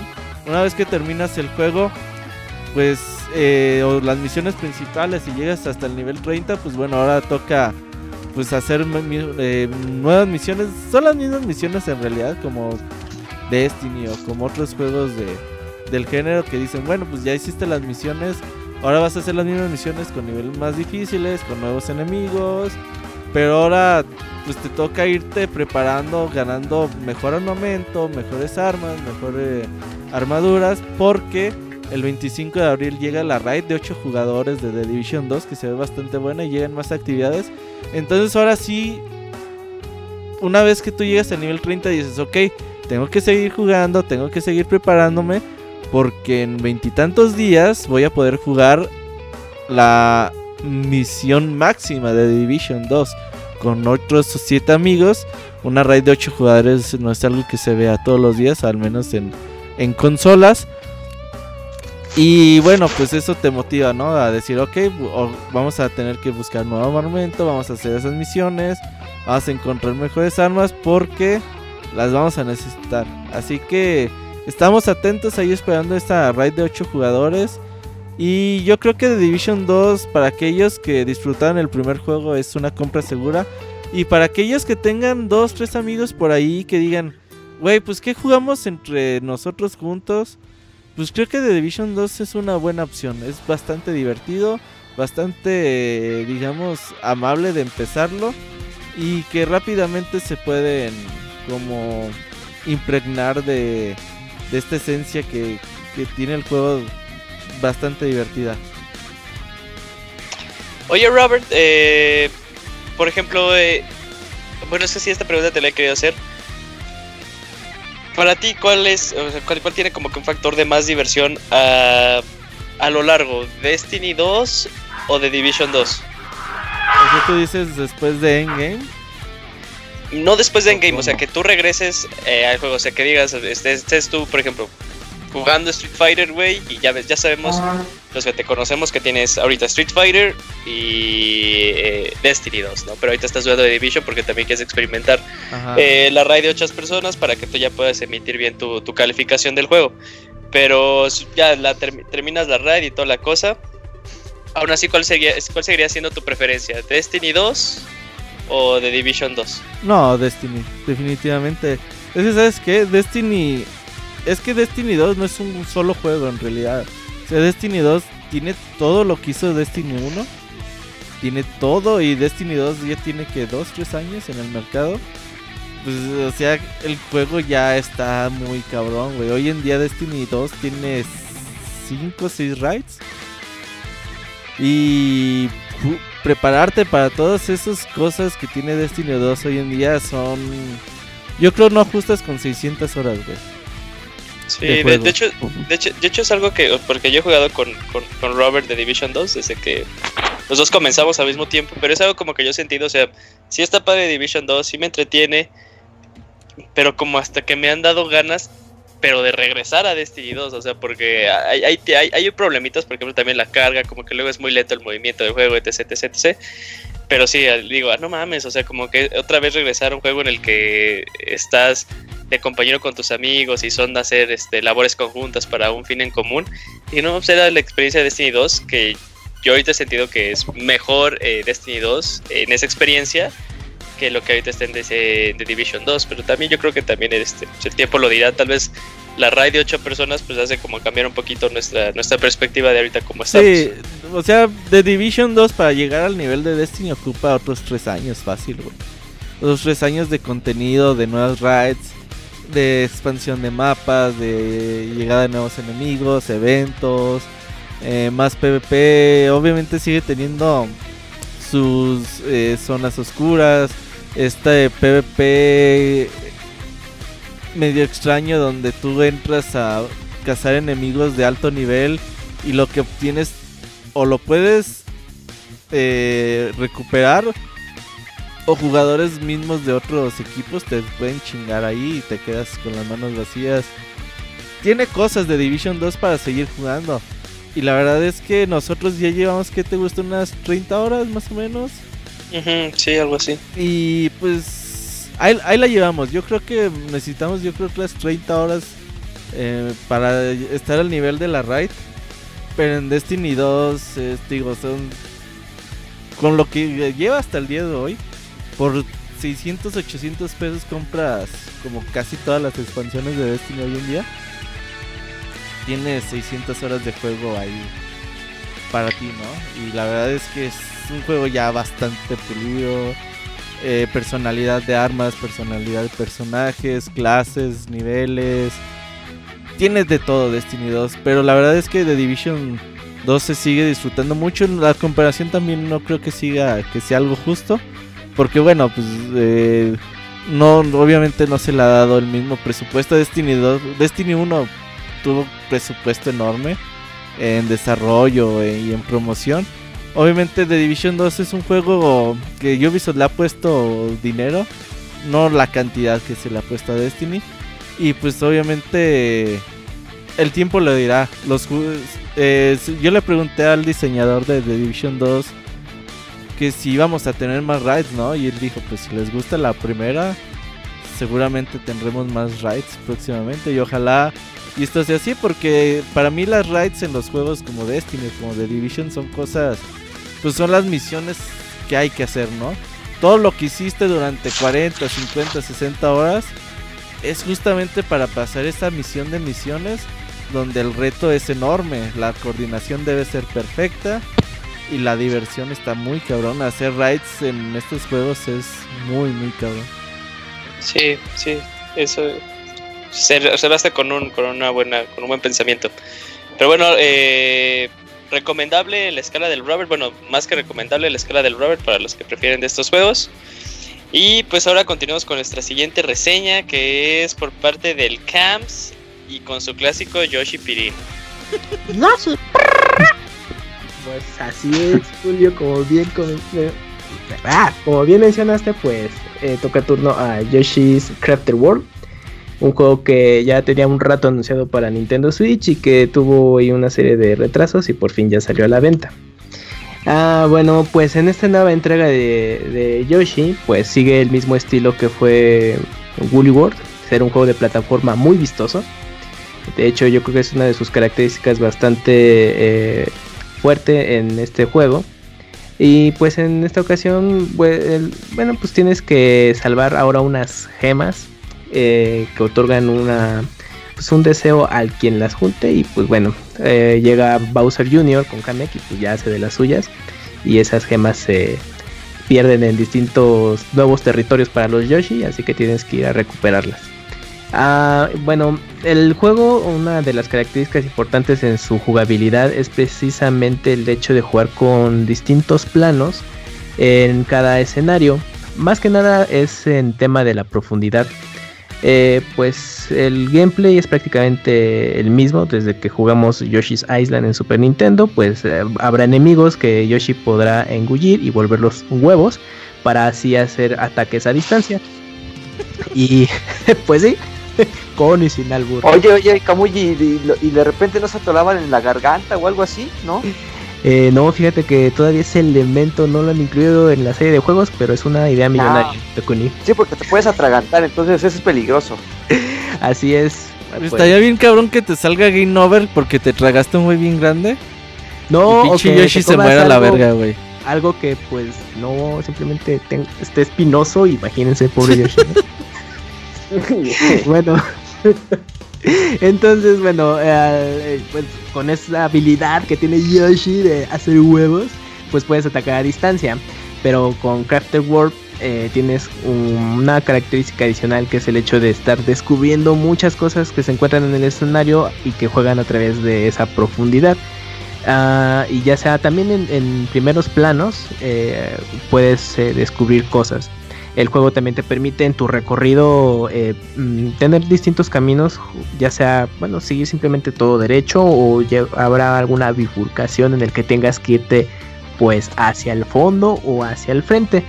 está pues, mm, muy agradable ese efecto, de, hecho te permite, bueno, te da esa sensación de de estar muy atento a todo lo que te encuentres en el escenario, porque el juego tiene muchos, pero muchos coleccionables.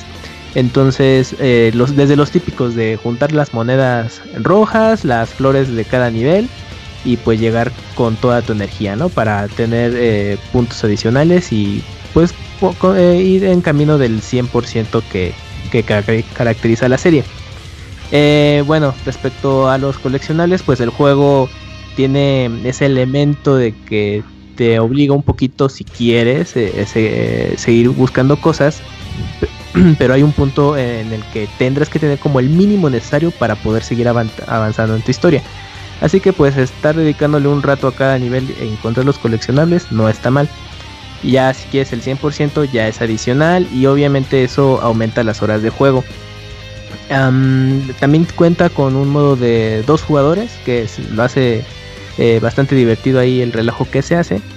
Pero pues también hace el juego más sencillo. Y justamente la dificultad es un, es un tema que, que repercute mucho ya en, los juegos de eh, Goodfield, que son los que han hecho las últimas entregas de este juego, digo, de este personaje. Y aunque en, esta entrega eh, de pronto hay niveles en los que aumenta un poco más la dificultad, pues no es algo pues, muy radical sinceramente.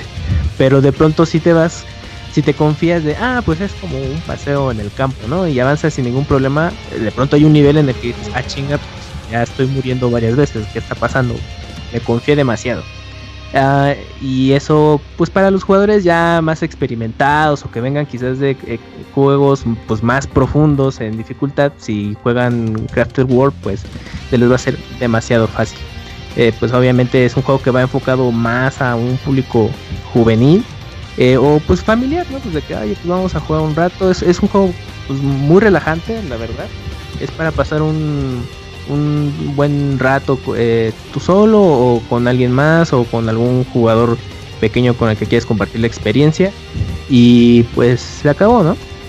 El juego pues sí te ofrece más horas eh, de rejugabilidad justamente por eso de los coleccionables, pero luego tiende a ser mm, pues ya muy repetitivo, ¿no? Porque incluyen algunas misiones secundarias de, oye, pues eh, puedes conseguirme un recuerdito de tal escenario y ahí vas, ¿no? Y el reto es justo eso, no, pues hay que estarlo buscando, porque entre tantos elementos que, que puedes encontrar en un nivel, eh, pues los puedes perder, ¿no? Entonces es de ching, ya me pasé, ¿no? Entonces voy otra vez al, a, peinar el nivel para encontrarlo. O a veces hay eh, coleccionables que son pequeños y, se te, piden, no sé, una cantidad de 5 y de pronto, pues si te vas de largo, se te pasan, ¿no?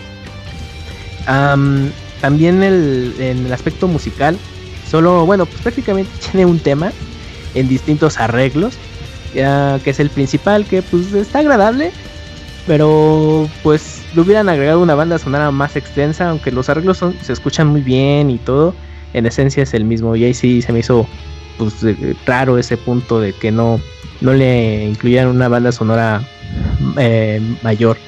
Eh, visualmente, eh, como les mencionaba, pues el juego se caracteriza por eso. El, aquí más que nada es mm, como una línea de, de maquetas hechas a mano que de pronto dices, ah, es que necesito eh, pues algún papel o una caja de cartón, forrarla y que represente algún objeto, ¿no? Y aquí los mundos son representados justamente de esa manera.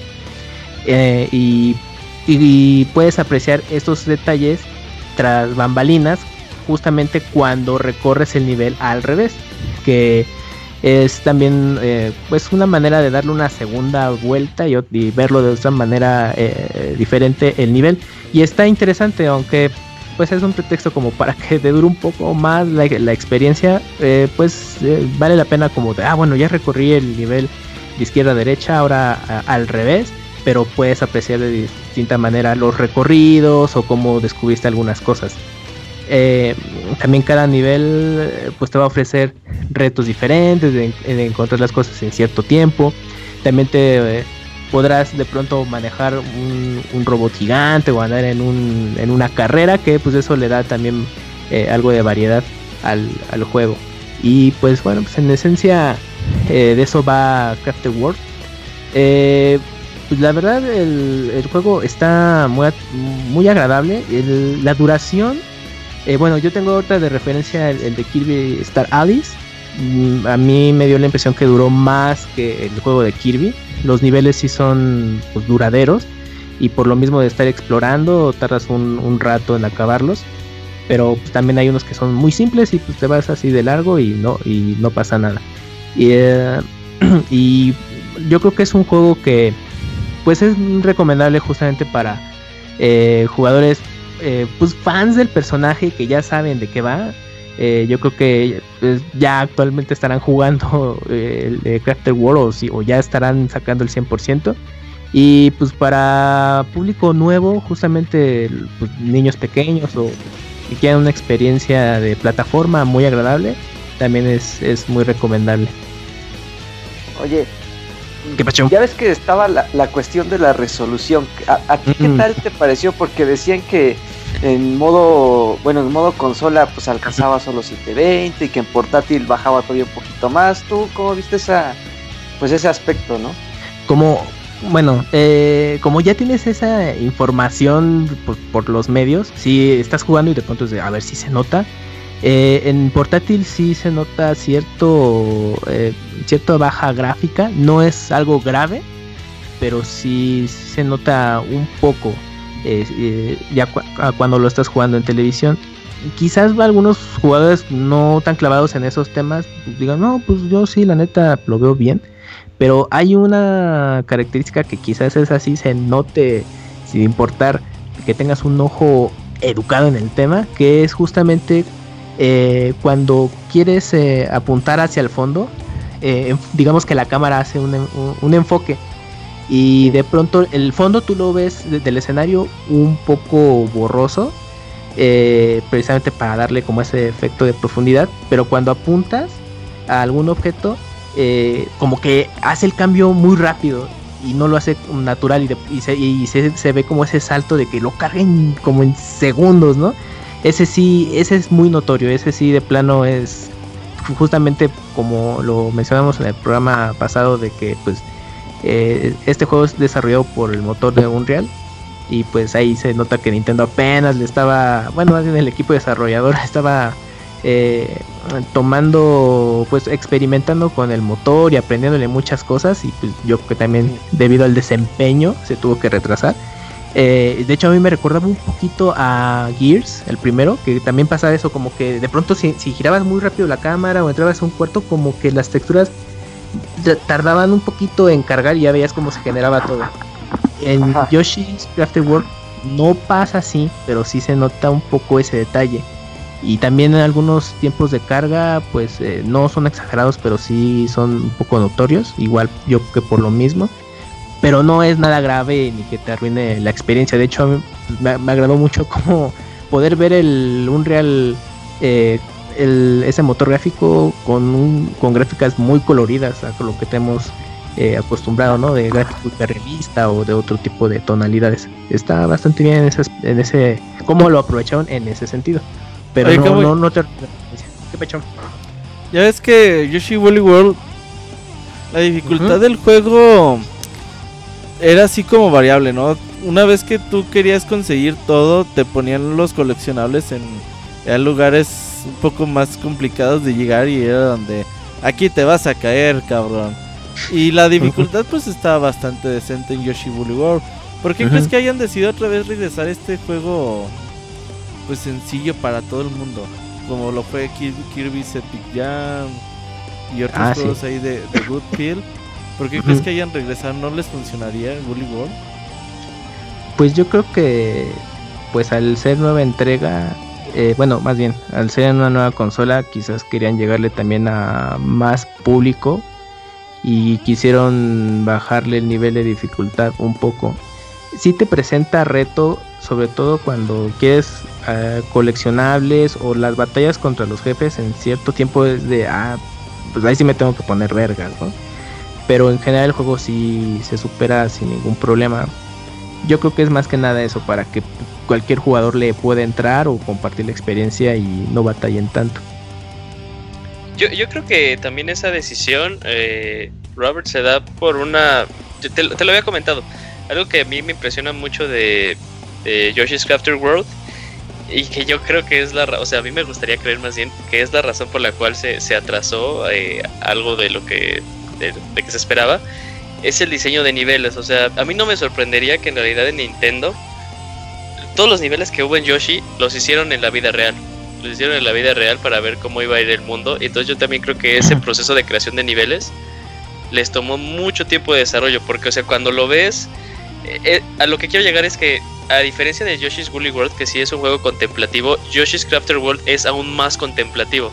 Es yo creo que esa es como que la diferencia por la cual no puede ser tan difícil porque el eh, el el reto ya está y luego va de más para menos. Que a mí me hubiera gustado ver que intentaran algunas de las ideas que te presentan algunos niveles mucho más desarrolladas, que ahí se quedó muy corto. O sea, habían ideas muy chingonas que ya no las volviste a ver nunca en el juego.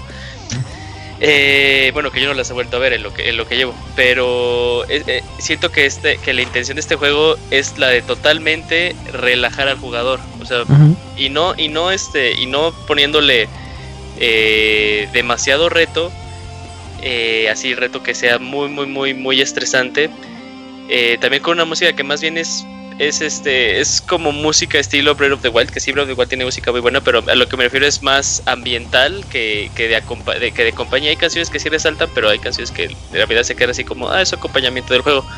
Pero yo creo que lo que te invita al juego y lo que quieren intentar es más bien que tú contemples la realización de los niveles y cómo, y cómo tú puedes, o sea, diferenciar tal cual que son elementos que están en la vida real, que tú puedes ver que una montañita eh, pues está hecha de, este, del cartón de la leche y cuando te presenta la, opción de poder recorrer el mundo al revés, ahí, ahí, este, ahí es cuando te das cuenta cómo hay algunas estructuras que dices, no mames, hasta ahí aparece la marca, hasta ahí aparece el contenido energético del producto. Eh, entonces yo creo que más bien es como que su, su, tirada es ser un plataformero pero contemplativo, más que este, más que que te rete. De habilidad de Sí, bueno, sí, pero yo creo que también ahí eh, es que es que es buen punto que sea contemplativo, pero yo creo que es que está, digamos, ese grupo de fans del personaje que creció con Yoshi's Island, ¿no?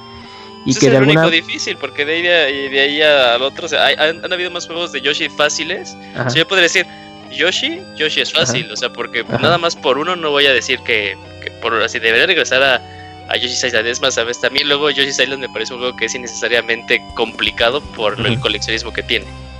Sí, sí, sí, entiendo ese punto. Pero, ah, pero es que está. pero luego. Ah, dale, Caboy, perdón, es tu reseña.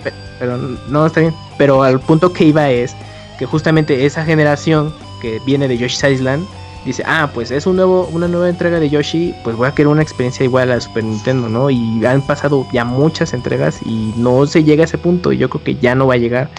Y yo creo que también creo que, pues, eh, pues esos fans, bueno, esa parte de fans, pues ven quizás con desdén, con un poco de desdén eh, estas entregas recientes, ¿no? Porque simplemente es de, ah, no pasa de que se vea llamativo, pero no me está dando ese reto y yo creo que ya los nuevos juegos de la serie ya no van por ese camino yo creo que sí es más justo lo que mencionas, de ser una experiencia más contemplativa, que es muy relajante el juego y que bueno, si quieres un poco más de reto, porque tú ya eres un jugador ya más experimentado, bueno, te damos estos elementos o retos dentro de, de cada nivel para que los puedas superar, ¿no? pero pues si es una experiencia más que nada para pues, pasar un momento muy tranquilo, un fin de semana lo juegas con calma y, pues ya la pasaste bien, como un, digamos, entre más para una experiencia todavía más profunda de otro juego. Yo lo veo así. Porque hasta se nota la duración de los niveles cuando, no sé si te pasó a ti, muy luego sí me cronometré eh, la primera vez que pasaba un nivel y creo que mínimo te has de estar tardando como unos 10, 12 minutos en pasar por primera vez el nivel.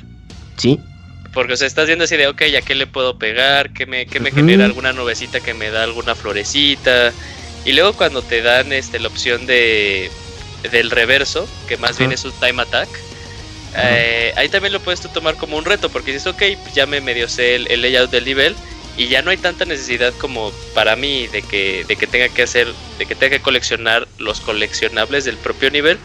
Que a ver, o sea, ¿qué tan rápido lo puedo hacer? Y luego ah, yo sí me sorprendí porque decía, ah, no mames, o sea, este, no, disfruté de igual forma o de una forma diferente el nivel, porque decía, ok, vamos a hacerlo lo más rápido que puedo. Y a diferencia de, de Woolly World, que ya ves, Robert, que en Woolly World podías eh, flotar pues eternamente, o sea, si, si timeabas bien el botón. Ah, Aquí el salto de Yoshi vuelve a regresar a ser el mismo, que nada más te permite flotar cierto tiempo, pero ya no lo puedes hacer de forma constante. Entonces, este, también este reto del reverso eh, está muy interesante porque pues también te, te, plantea como que un giro diferente en el que dices así, bueno, vamos a hacer lo más rápido que yo puedo. Y, y es diferente. Eso sí, las, las misiones de de que te habla el pinche robotcito y te dice, oye, ahora coleccioname seis vacas y, lo haces y luego regresas y te dice, oye, pero ahora coleccioname dos cangrejos, esas son una mamada. sí, sí, es que te digo, llega un punto que dices, bueno, ya, pinche robot. Porque, pero es, es que, pues es como la, el pretexto, ¿no? De que, bueno, pues quieres que dure más, pues mira, junta todo esto, porque al final, pues vas a seguir desbloqueando niveles, ¿no? Y si quieres conocerlos, tienes que juntar un montón de tontería. Que lo padre, que, lo padre, Camuy, es que esas visiones, o sea, al inicio dices, ok, va, y dices, ok, está chido, pero ya como la, quinta vez dices, no mames, no, otra vez no.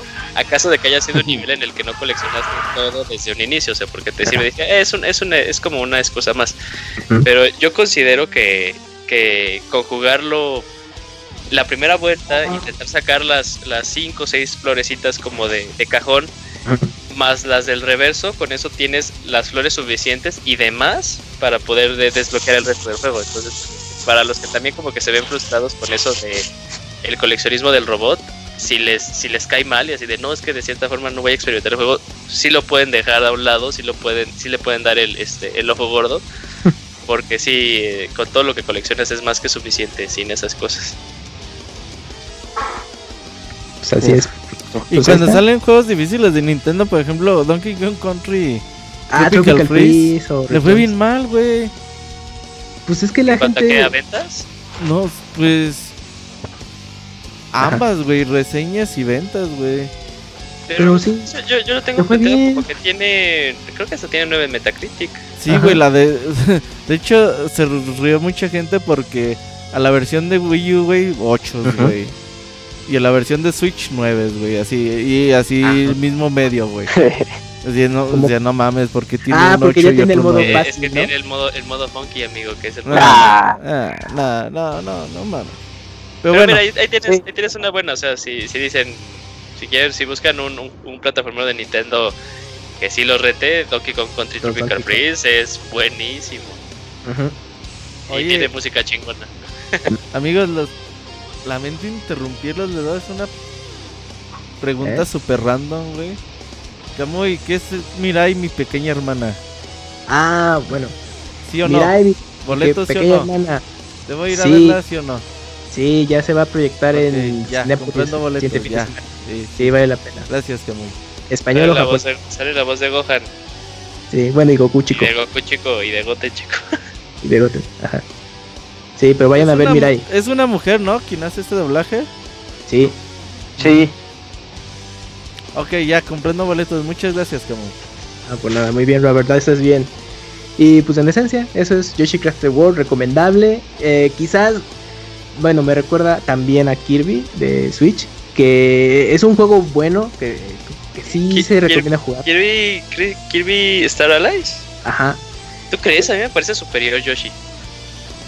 Mm, bueno, es que ahora como Kirby ya le metieron mucho contenido adicional, ya es pues, un juego más completo y tiene un poquito más de variedad, creo yo. Ah, sí, pero para los que para los que lo compran nuevo, pero para ah, los que lo jugamos, yo no bueno, ese juego ni de loco.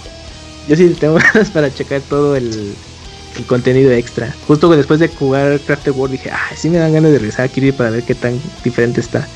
Pero eh, es juego recomendable, pero le va a pegar mucho pues el precio, ¿no? De que, ay, pero pues igual cuando baje de precio, entonces pues, ahí tengan considerado eso, que a lo mejor sí baja, pero va a tardar unos buenos años, entonces consideren eso. Si no, pues si nada más tienen Nintendo Switch y quieren un juego de plataforma y ya jugaron Tropical Freeze y son fans del personaje, pues adelante, vale, vale la pena, es recomendable. Sí, pues bueno, con eso terminamos nuestra sección de reseñas. Dos eh, buenos juegos que quedaron así recomendables ambos. Eh, fueron muy buen par de reseñas. Y ahora nos vamos a saludos. Manda saludos y comentarios a nuestro correo podcast.pixelania.com. Pues bueno, estamos en nuestra sección de saludos en las que, no, para nada más invitarlos, eh, recuerden que pueden mandarnos un correíto a eh, pixelaniapodcast arroba, eh, eh, ah, no, es, es, es, podcast arroba pixelaniaoficial.com.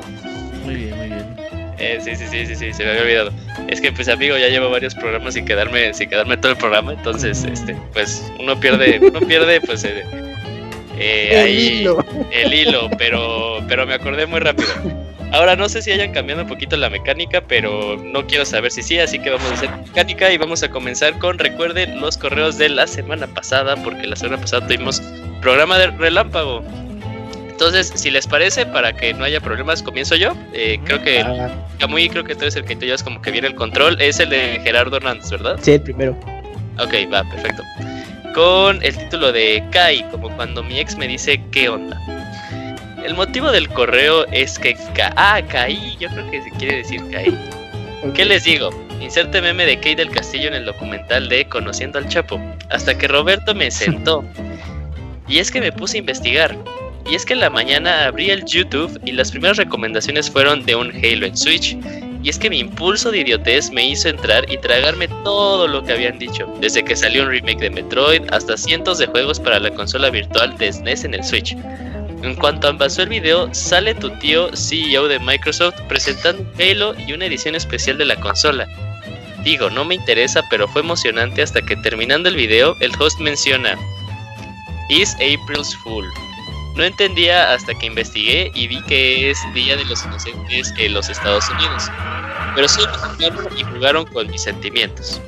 Carita muy decepcionada. Me sentí como cuando mi ex me dice, ¿qué onda? Y solo es para pedirme un favor. Mientras me dejan lagrimando el ojo. feo, ¿eh? Mientras me dejan lagrimando el ojo. No sean así de culeros. Me la creo. Vale madre. Saludos y que estén bien. No estoy decepcionado, sino que molesto porque me hicieron caer en un día que México no se celebra. Solo preguntando en otros, eh, en otros años qué falsas noticias. Ah, solo preguntando en otros años qué falsas noticias, noticias se han dicho. ¿O solo fue este año? Uy, no. Una vez habían dicho que iba a salir remake de Ocarina of Time, ¿no? sí, sí salió. no, sí, es que mira. no es cuestión de que obviamente durante no sé desde cuántos años se celebra en Estados Unidos esa cosa, pero desde redes sociales que todo se va globalizando cada vez más, no es de que celebres algo gringo, es de que no pues te unes al al mame como quien dice y pues lo haces, o sea, tampoco no tiene nada de malo. Pero pues también eso les enseña a no creer en todo lo que ven en internet, amigos. Y no solamente el día del 1 de abril, pues cualquier día, ¿no? A veces entras a Facebook y ves unas cosas y dices, ay, güey. Puta. Por ejemplo, en política las mentiras están a la orden del día. Los encabezados. Traten de, de informarse un poquito más con lo que están viendo. No crean lo primero que está diciendo un güey en Twitter porque quizás puede ser que no sea o la información completa o correcta. Por eso eh, en, esas, en esas cosas pues confíen en, pixelania.com que ahí intentamos pues publicar sí noticias verídicas. Creo que la que más hemos caído Robert, pero ahí caímos todos. Fue que Rayman iba a salir en Smash. Me acuerdo que se subió la nota y toda la cosa. Ah, claro, sí, sí, güey, pero se maneja la información también como un rumor, ¿no? o sea, para que la gente se dice, no, está confirmado y estamos en espera de, pues, ver qué pedo, porque esto de esta que sea oficial, pues todavía le falta y sí traten de, informarse eh, de mejor forma. Incluso en Wikipedia hay un montón de pues de errores, eh, cosas que no son, que no fueron como tal, pero pues ahí están, ¿no? Así que no crean en todo lo que leen, amigos. Exacto. Bueno, continuando con los correos, eh, eh la Cuni también lee correos, sí, ¿verdad? Sí, sí, sí, sí, Pues si quieres, eh, el siguiente amigo. El de Mario Gregorio es el que sigue. Ándale.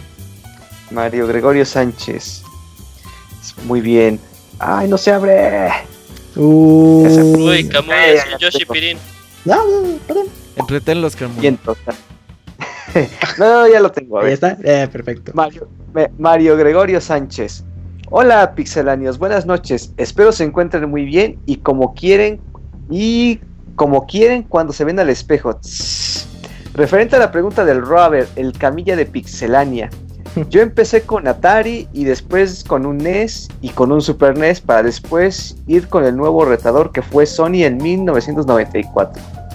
Al final lo que me movió fueron los juegos desde nuevas IPs, sagas de 8 y 16 bit. Con respecto a Nintendo, los juegos que más me gustaron de ellos fueron Star Fox y Yoshi Pirin, Pirin Island. Ya después, en mi opinión, no, no, tiene ningún juego que me llame a jugarlo de la misma. ¿Qué? A ver, a ver. Ya después, en mi opinión, no tiene ningún juego que me llame a jugarlo de la misma Nintendo, ya que considero que he jugado juegos con temáticas producción, desarrollo, etcétera. Muchos mejores. Por otra parte, mis observaciones nunca han sido insultantes a la marca o a sus fans, pero si la marcan la ironía hacia personas radicales que dicen, por ejemplo, la, la marca X o P están matando la industria por apoyar los DLCs. Y después cuando su marca preferida adopta el mismo sistema dicen, yo sí pagaré por el online. Además de que me regalan juegos y estos sí son buenos, no como los de la competencia. por ende no considero que ofenda o anteponga mis gustos sobre la gran y querida comunidad de Pixelania. Y en caso de ser así, es solo mi opinión, que no es una verdad absoluta y expreso una disculpa. Póngame en contexto, ya no me acuerdo qué, qué pasó con este. Es que Mario siempre se la pasa mandando indirectas a Master Kira, güey. Entonces. Ah, pues que se las mande a él, güey. Pues. Ya escuché el podcast. Sí, sí, sí. Todavía hace podcast Master Kira que se las mande a su correo. Bueno, ya referente a mis gustos, prefiero PlayStation ya que tiene los géneros y sagas que a mí me gustan y sobre todo la variedad que hay en estos géneros. Ahora, en la sección en rápidos y furrosos, por otra parte, por otra parte, Kamui, ¿qué es lo que prefieres o te gustaría más? Ahí te van las opciones, Kamui. A ver. Inciso A, Halo en Switch con edición rifle largo. B, PSVR con edición Panda en la bañera. C. Jugar con Dakuni a la gallinita ciega en una azotea.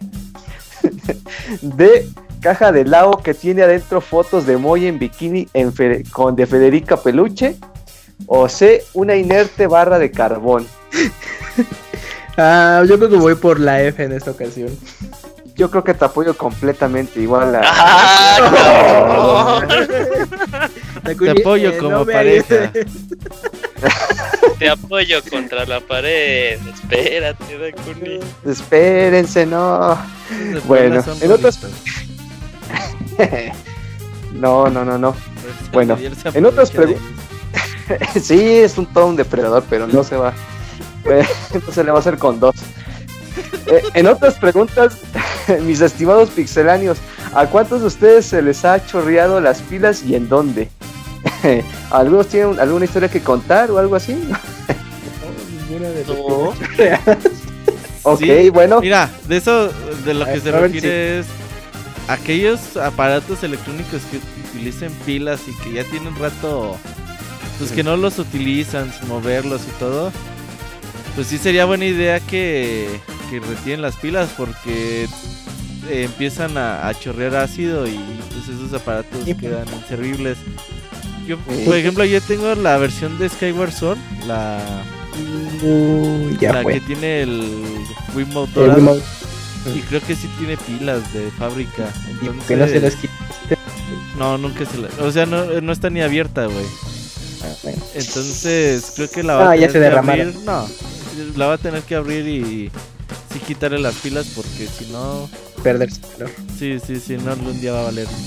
Justamente me eh, pasó algo similar con un par de PSPs que la batería es, eh, eh, se infló así. De, iba a jugar y dije, ah, chinga, porque está como la tapa, la tapa levantada? Ya veo, y ya, ya Ajá, y la batería ya estaba inflada. Y bueno, pues tuve suerte y ya en un mercado pude comprar un reemplazo y sin problema. Pero sí, justo es. Entonces, ¿usted me recomienda ahorita que no, que no he prendido para nada mi, mi, Nintendo 3DS que lo abre y le quite la batería? No, porque yo tengo un 10 un, eh, y sin problemas. O sea, sí, me ha pasado mucho tiempo de no encenderlo. Lo encendí recientemente. Y bueno, y cuando me pasó lo del PSP y sin problema. Ahí sí no, pero, Sobre todo baterías de estas AA, AAA. a lo mejor la del PSP que pues, son baterías de primera generación de esos recargables puede ser. Ándale. Pero me refiero así como en un futuro, en un, o sea, supongo que no lo voy a aprender el 3DS de aquí a 10 años. Mm. Ah, pues si lo tienes en pues un lugar seco, no, tienes que calor, no creo que le pase nada. Pues un caso similar que tengo. Fíjate que pues el, el, de mi SP pues sigue normal, güey, o sea, sigue así. Ajá, sí, funciona. El del Game Boy SP también tiene más de esa, ya de esos años y sin problema. Sí, es... más. Más que nada, no mucho calor y humedad. Ándale. lo que más daño, daño le hacen a las baterías. Y en aparatos que tengan baterías recargables, aunque no los usen, sí de repente cárguelas y descarguen la carga porque ahora pasó con mi empresa que tenían ahí unas bocinas que no, no, no, las habían vendido como en dos años. Y resulta, pues ya nada más son, ya nada más quedan 10. ¿Qué hacemos? Pues regálalas en una promoción. Y regalaron las, regalaron las bocinas y cuando las regalaron, ninguna prendió porque todas las baterías ya estaban. Este, Por eso las regalan. Y la gente y tuvieron que y las y, todavía fueron a garantía y tuvieron que reemplazar toda la batería completa porque esas baterías como nunca se cargaron ni se ni se les hizo nada se, descompusieron ya no, ya son inservibles.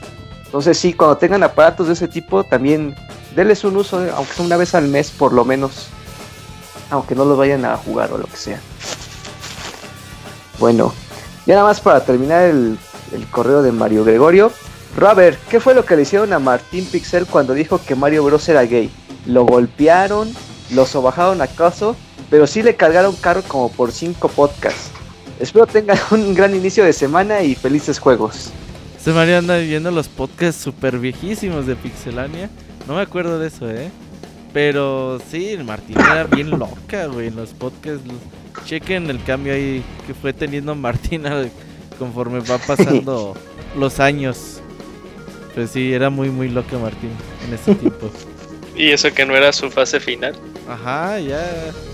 Ahorita ya está muy evolucionado. bueno, continuando correos. Eh, Moy, ¿sigues ahí? Nah, ya está. Y eso que venía con ganas. Ajá. Dijo que tenía ganas de. Ahora sí me voy a quedar todo el programa. Y pues es, que, es que no es de horario de invierno, amigo. Ya dijo, ah, chinga bueno, eh, Camuy, el de Jesús Sandoval, ¿no? Sí. eh, bueno, Jesús Sandoval dice así. Bueno, bueno. Ah, Moy, ya volviste. ¿Qué pasó, Moy? ¿Dónde andabas? Mendigo Skype, no sé ah, cuándo ando bloqueado y cuándo no. Deja de echarle la culpa a los demás. De no, sí, iba a leer de hecho el de Jesús y de Alfonso Muro. Era, eh, hola amigos, ya hace mucho tiempo que no les escribía.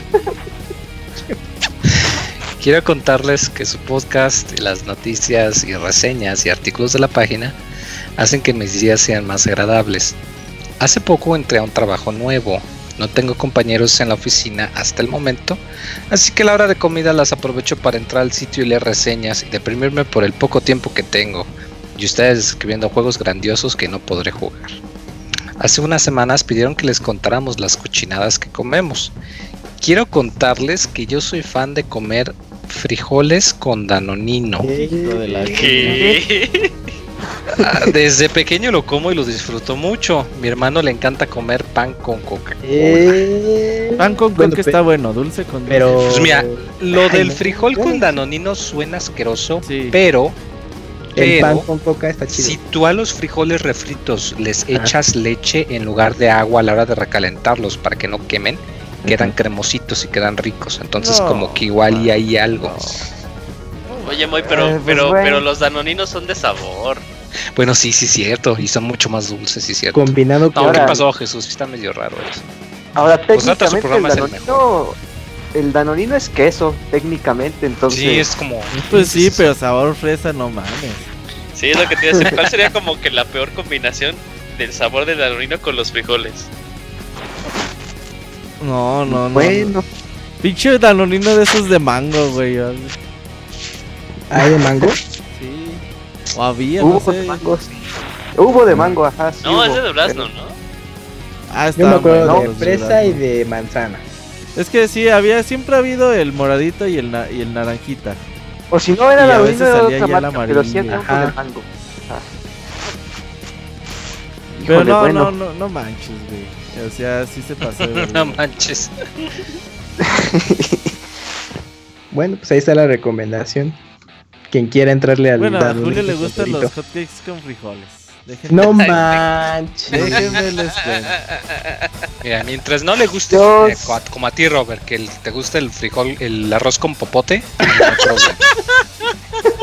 no mames, ya cancelo el podcast el día de hoy. El último podcast de Pixelania de la historia. O de Moy, no sé. El Moy es igual Robert. No mames. 75. bueno, ah. continúa Camuy. bueno, regresando al correo de Jesse Sandoval, nos escribió así. Hola Pixecuates, mira, qué huele, qué huele, homenaje en vida muy. Pues aquí mandando un nuevo correo agradeciendo que nos ayuden a iniciar bien la semana y el mes. Por cierto, en este día tuvimos un Nintendo Direct, pero pues todas las noticias fueron falsas por el April's Fool. Pasemos a las preguntas. ¿Cuál consideran el mejor programa de videojuegos hasta el momento? Pixelania. A ver, ¿cómo programa de videojuegos de qué? De... Hasta el momento. Pero ¿cómo, cómo, cómo? O sea, así como nosotros. Sí, o pues no especifica exactamente si fue antes, después, pero pues aparte de Pixelania. En mi programa de videojuegos disfruté mucho tiempo en su momento Nintendo Manía. Pues era el único de su tipo en la televisión. Cybernet, la verdad. Cybernet. Cybernet, lo que tenía era que se me hacía que Con los programas que llegaban a México ya estaban como dos años atrasados. Super sí, pero eso era lo que me gustaba porque decía, no, o sea, decía, no mames, sí, sí, sí jugué ese juego. Entonces, cuando salía, por ejemplo, X juego decía, sí, estoy de acuerdo con el pinche robotcito. Y luego pasaba cosas bien hipsters, güey, de PC, güey. y, y, luego doblaban los diálogos, güey. ah, de los juegos y los doblaban. Ah, sí, sí, sí. sí, Pero, o sea, nunca fui muy fan de Cybernet. Yo después me hice fan de los podcasts. Me gustaba un podcast español, se llama Último Nivel, desde 2008, 2007. Le echaban ganas los chavos, era muy buen programa de videojuegos. Ya después creo que tuvieron que vivir, güey, y dejaron el programa al lado, güey. Y, pero sí se rifaban muy. De hecho, gracias a ellos, güey, nosotros hacemos podcast. Dato de trivia. Sí, sí, sí. Sí, igual Nintendo Manía en su tiempo, Cybernet, y siempre remataban su top. Tenían un top 10 y siempre remataban el último juego con una muerte del personaje. Una cosa así, pues un humor negro. Y pues también y de, y de podcast, así pre de Pixelania que escuchaba, pues. No, Camuito nos vas a dar una lista como de 20 programas. No, nada más. Que sales, Ahorita que me bueno mencionó, mencionó Robert, uno español, pues yo escuchaba mucho Mary Station. Y pues ya. Bueno, todavía sigue, pero ya no es como, como en su momento era el podcast. Pero ahí anda. Oye, pues nunca vieron un programa argentino se llamaba. El 10. El de no, ese, es un restaurante también, ¿no?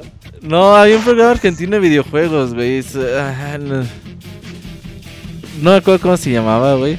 Pero. lo veías? ¿O YouTube o en tele de paga? Era donde salía un canal de.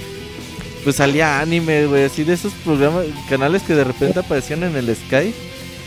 Y salía anime, salían videojuegos. Había un programa de como jugar por teléfono, güey. Y ahí salió un programa de videojuegos, no me acuerdo cómo se llamaba, Pero estaba, estaba bien, eh, me gustaba. Ah, había un programa antes de Nintendo Manía de videojuegos en el 5 que era de concursos y recreaban el escenario de Super Mario. ¿Se acuerdan? Ah, cabrón. No, a ver. Y medio me acuerdo, güey, pero no, la verdad. Sí, e, eh, era, era prácticamente de concursos y tenía y tenían capsulitas que justamente era daban algunos eh, trucos, todo. Creo que se llamaba Intercontrol, se llamaba el programa. Y era lo conducía eh, Graciela Mauri. Y lo pasaban en el 5 y era justo eso. era, de concursos temáticos. Y me acuerdo que siempre era el escenario de Super Mario y, pues todos ahí, pues era como el hit. Oh, estoy reviviendo el videojuego en la vida real. y tenía sus cositas. déjalo YouTube, vea cómo dices que se llamaba. Intercontrol, ponle así, Intercontrol, Canal 5, Televisa. El programa argentino se llamaba Nivel X. Mmm, así sí no me suena. Ahí hay muchos videos en YouTube, ya vi. Ok, ah, pues ahí está, ahí chécalo y pues, ese, ese fue el, primer programa de videojuegos antes de Nintendo Manía, pero era combinado con concursos. Bueno, ah. continuando con la pregunta de GC. ¿Alguien sabe por qué Master Kira y Kenzo son fanboys de Nintendo? Hasta en su página de Facebook no dejan de poner nada que no sea Nintendo. Pues es que son muy fans, ¿qué quieres? Sí, pues sí, no, no nos manden cosas de Master Kira al programa, amigos. Master Kira no escucha, no escucha Pixelania. No escucha porque hablamos de otras consolas. Toma dos sí lo escucha, ¿no? No, Master Kira sí nos escuchaba, ¿eh? Sí tuvo una temporada. Sí, claro, claro, claro. Pero pues ya, lo dejo. Por cierto, en esta semana me estaba acordando de un juego de fútbol de arcade que se veía de lado y tenía equipos italianos o algo así. En sí era un hack del juego de Tecmo World Cup 90. ¿Alguien de ustedes lo jugó? bueno, yo, soy fan de ese juego, güey. Fan sí, de. Sí, era Tecmo World eh. Cup 90. Y luego lo hackearon para ponerle. Pues los equipos italianos. Ah, pero no, hubo un hack de, de, equipos mexicanos. Ah, ¿O era ya otra versión? No sé si le pusieron. Yo, yo el que jugaba era ese, el hack con equipos italianos que traía al Milan, al Inter. Y la verdad, yo fan de ese juego, yo me sé todas las formas de meter goles en eso. La música muy buena. De hecho, he querido meter música de este juego en el podcast. Pero no he encontrado así como los temas limpios. A ver si algún día. Porque sí estaba muy bueno. Ok, uh, buen dato de trivia. Bueno, me despido esperando pasen muy buenas noches. Por cierto, les mando la foto del juego que les mencionaba. Y postdata, Abogator, sus bananas falsas con harina eh, dentro no llegaron a su destino. Fin. y ya. Bueno. Todavía le mandan cosas al abogado, güey, como el Julio. Hoy no va a haber chavita. Wey, no sé, dame, dame el beneficio de la duda, ¿eh? ¿Qué tal se parecía así de la nada? Una vez esas, ah, tengo tiempo. Ajá, esas, ah, tengo tiempo y ya nos contaba. foto de mi cara, hijo de la chingada. Ya decía, te decía, pues fíjate que en Japón son Forever Alone. Por décima ocasión. por décima ocasión, pero como ya no nos había dicho por 10 programas, pues es vigente de nuevo la nota, güey. Exacto. bueno, seguimos con los correos. El correo de Santiago de León. Eh, feliz lunes, Pixelania. Buenas noches, Pixelanios. En lo que juego Assassin's Creed Odyssey, los tengo de fondo y les mando este correo para hacer aún más épica la noche. Muérele. Robert, para de comentar del podcast 371. Eh, está medio raro. Es correcto eh, de que dijo Camps. Es, es, correcto lo que dijo Camps. Llevo años escuchándolos desde aproximadamente 2014 y apenas me había animado a mandar correo. Aunque el estar en vivo en streaming del podcast, descargarlos al día siguiente y dar retweet en Twitter o compartir en Facebook nunca, fal nunca para poder ayudar al menos un poco. Muchas gracias. Y cuando conocí a Camps, a la verga, no más conocían al Camps, Robert. Yo pensé que no existía el Camps, güey. yo también. Producto de nuestra imaginación, güey. Voz de Loquendo en una de esas. y cuando conocí a Camps, neta es muy normal, no se le nota lo furro. A ver, ¿quién lo manda? Santiago de León, mejor conocido como Salvador. Don Patrón, ¿no? Es Don Patrón, ¿no? Sí, es, eh, era gerente de un Game Planet de, de una tienda de Polanco. Porque ya no es... Pues ya pues terminó un ciclo ahí y pues ya dejó la tienda, es el último que supe. Yo conozco un gerente de un Gamers que corrían porque le robaron como seis pies vitas, güey. Ah, no chingue, seis vitas en... Sí, los tenían ahí como pues mm, acaba de salir el pies Vita, tenía ah, poco. y se les juntó la gente, güey, y pinches pies Vitas volaron, güey. Ve. y lo corrieron a la verdura, güey. Sáquese la chingada. No, pues sí. no, un saludo a Don Patrón, güey. Eh, que nos nada más dice que Camuy no es furro, güey. No, ¿cómo? Eso espérate, no pone, pone, no es furro, jejeje, no es cierto, amigo. Sabes que eres muy, muy chido.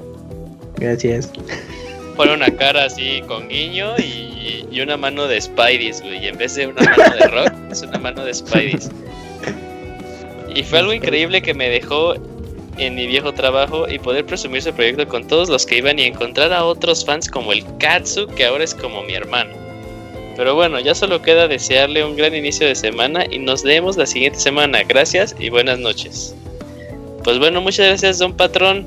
Nada más espero que estés consciente de que después de este correo vas a ser conocido como Don Patrón de Kamui.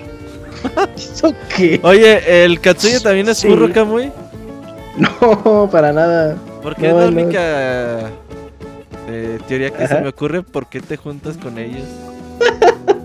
¿Hizo que los tres sean furros, güey. No, para nada. Somos personas comunes y corrientes y ya. Ah, no, no, yo no digo que los furros no sean. Pero nada. No, a, mí no me queda, a mí no me queda en duda que sean más corrientes que comunes, pero. La pregunta es, ¿son furros? No, son furros. Que yo sepa, no son furros. pues, Uy.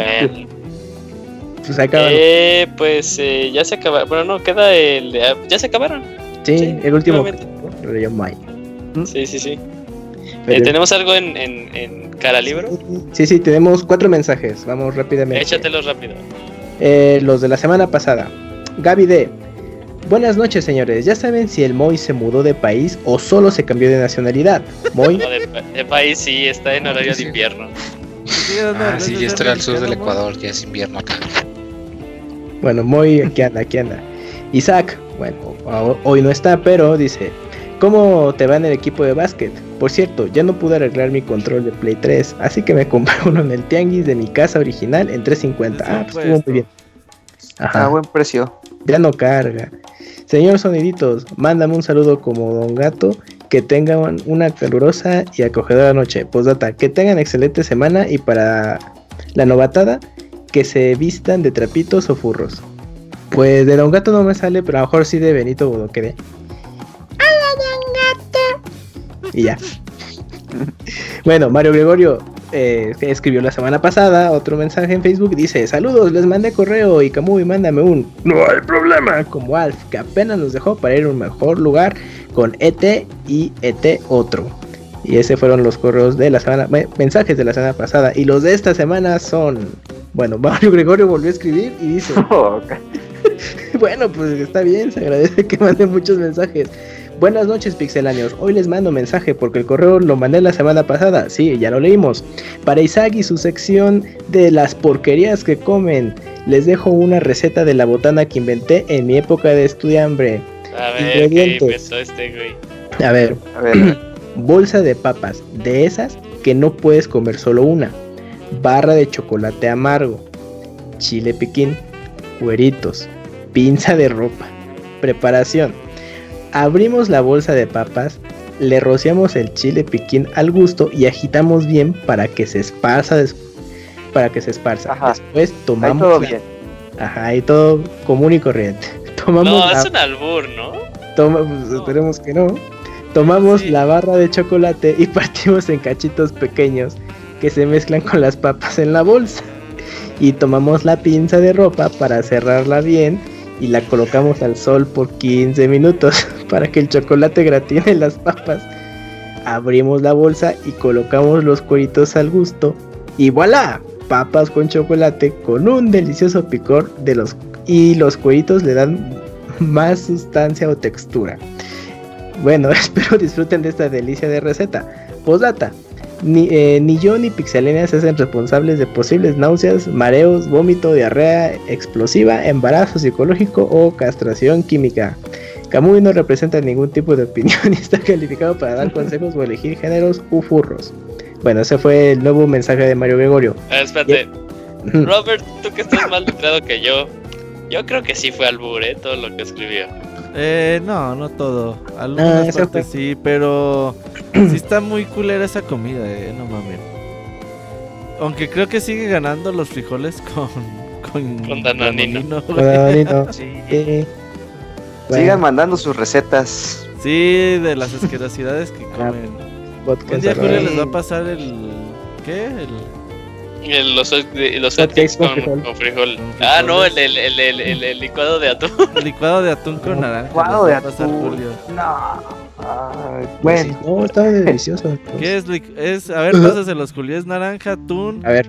Es, es este juguito de naranja, como alrededor de unos eh, 250 mililitros.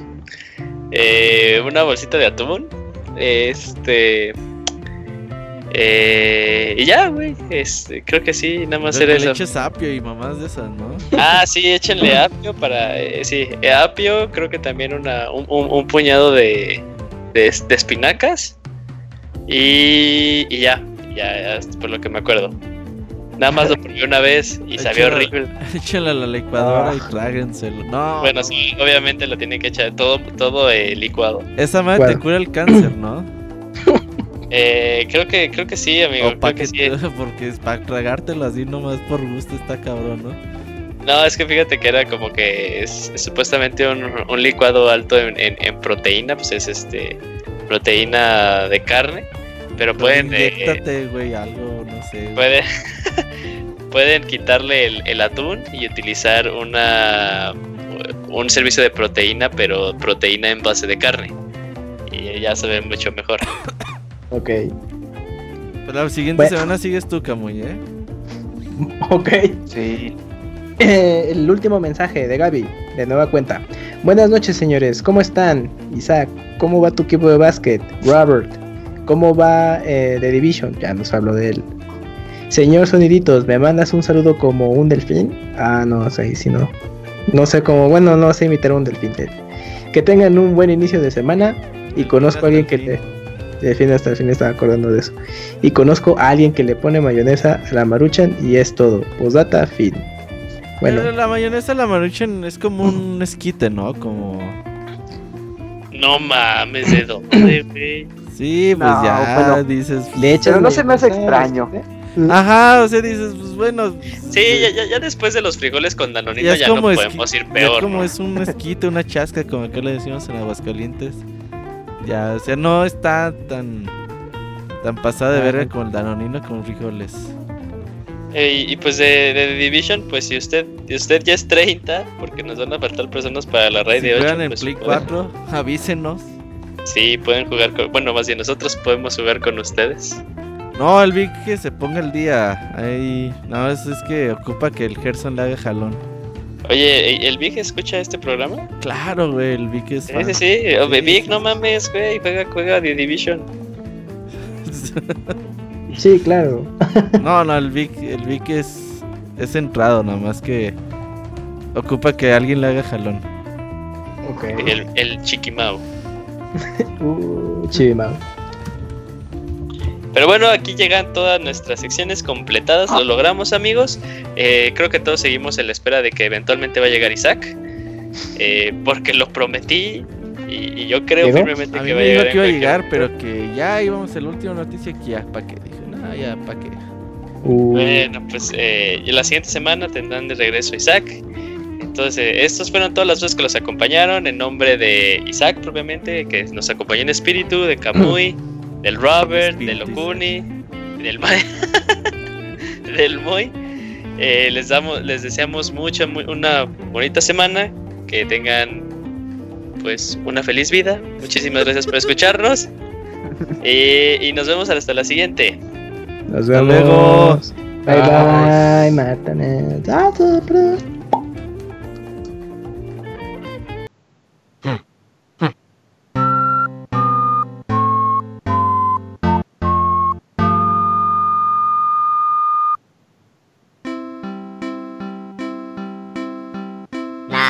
o now, me o me now.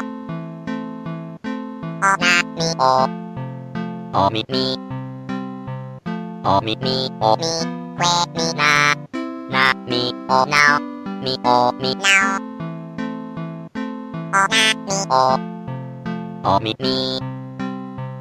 O me me o me, que na que o. Me me o.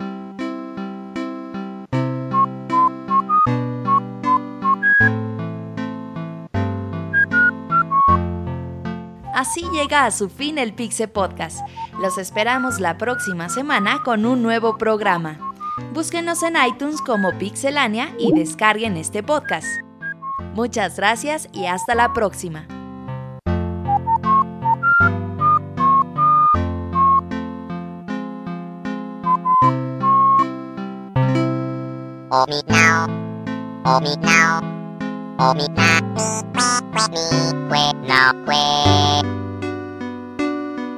O mi na mi que mi que que na que o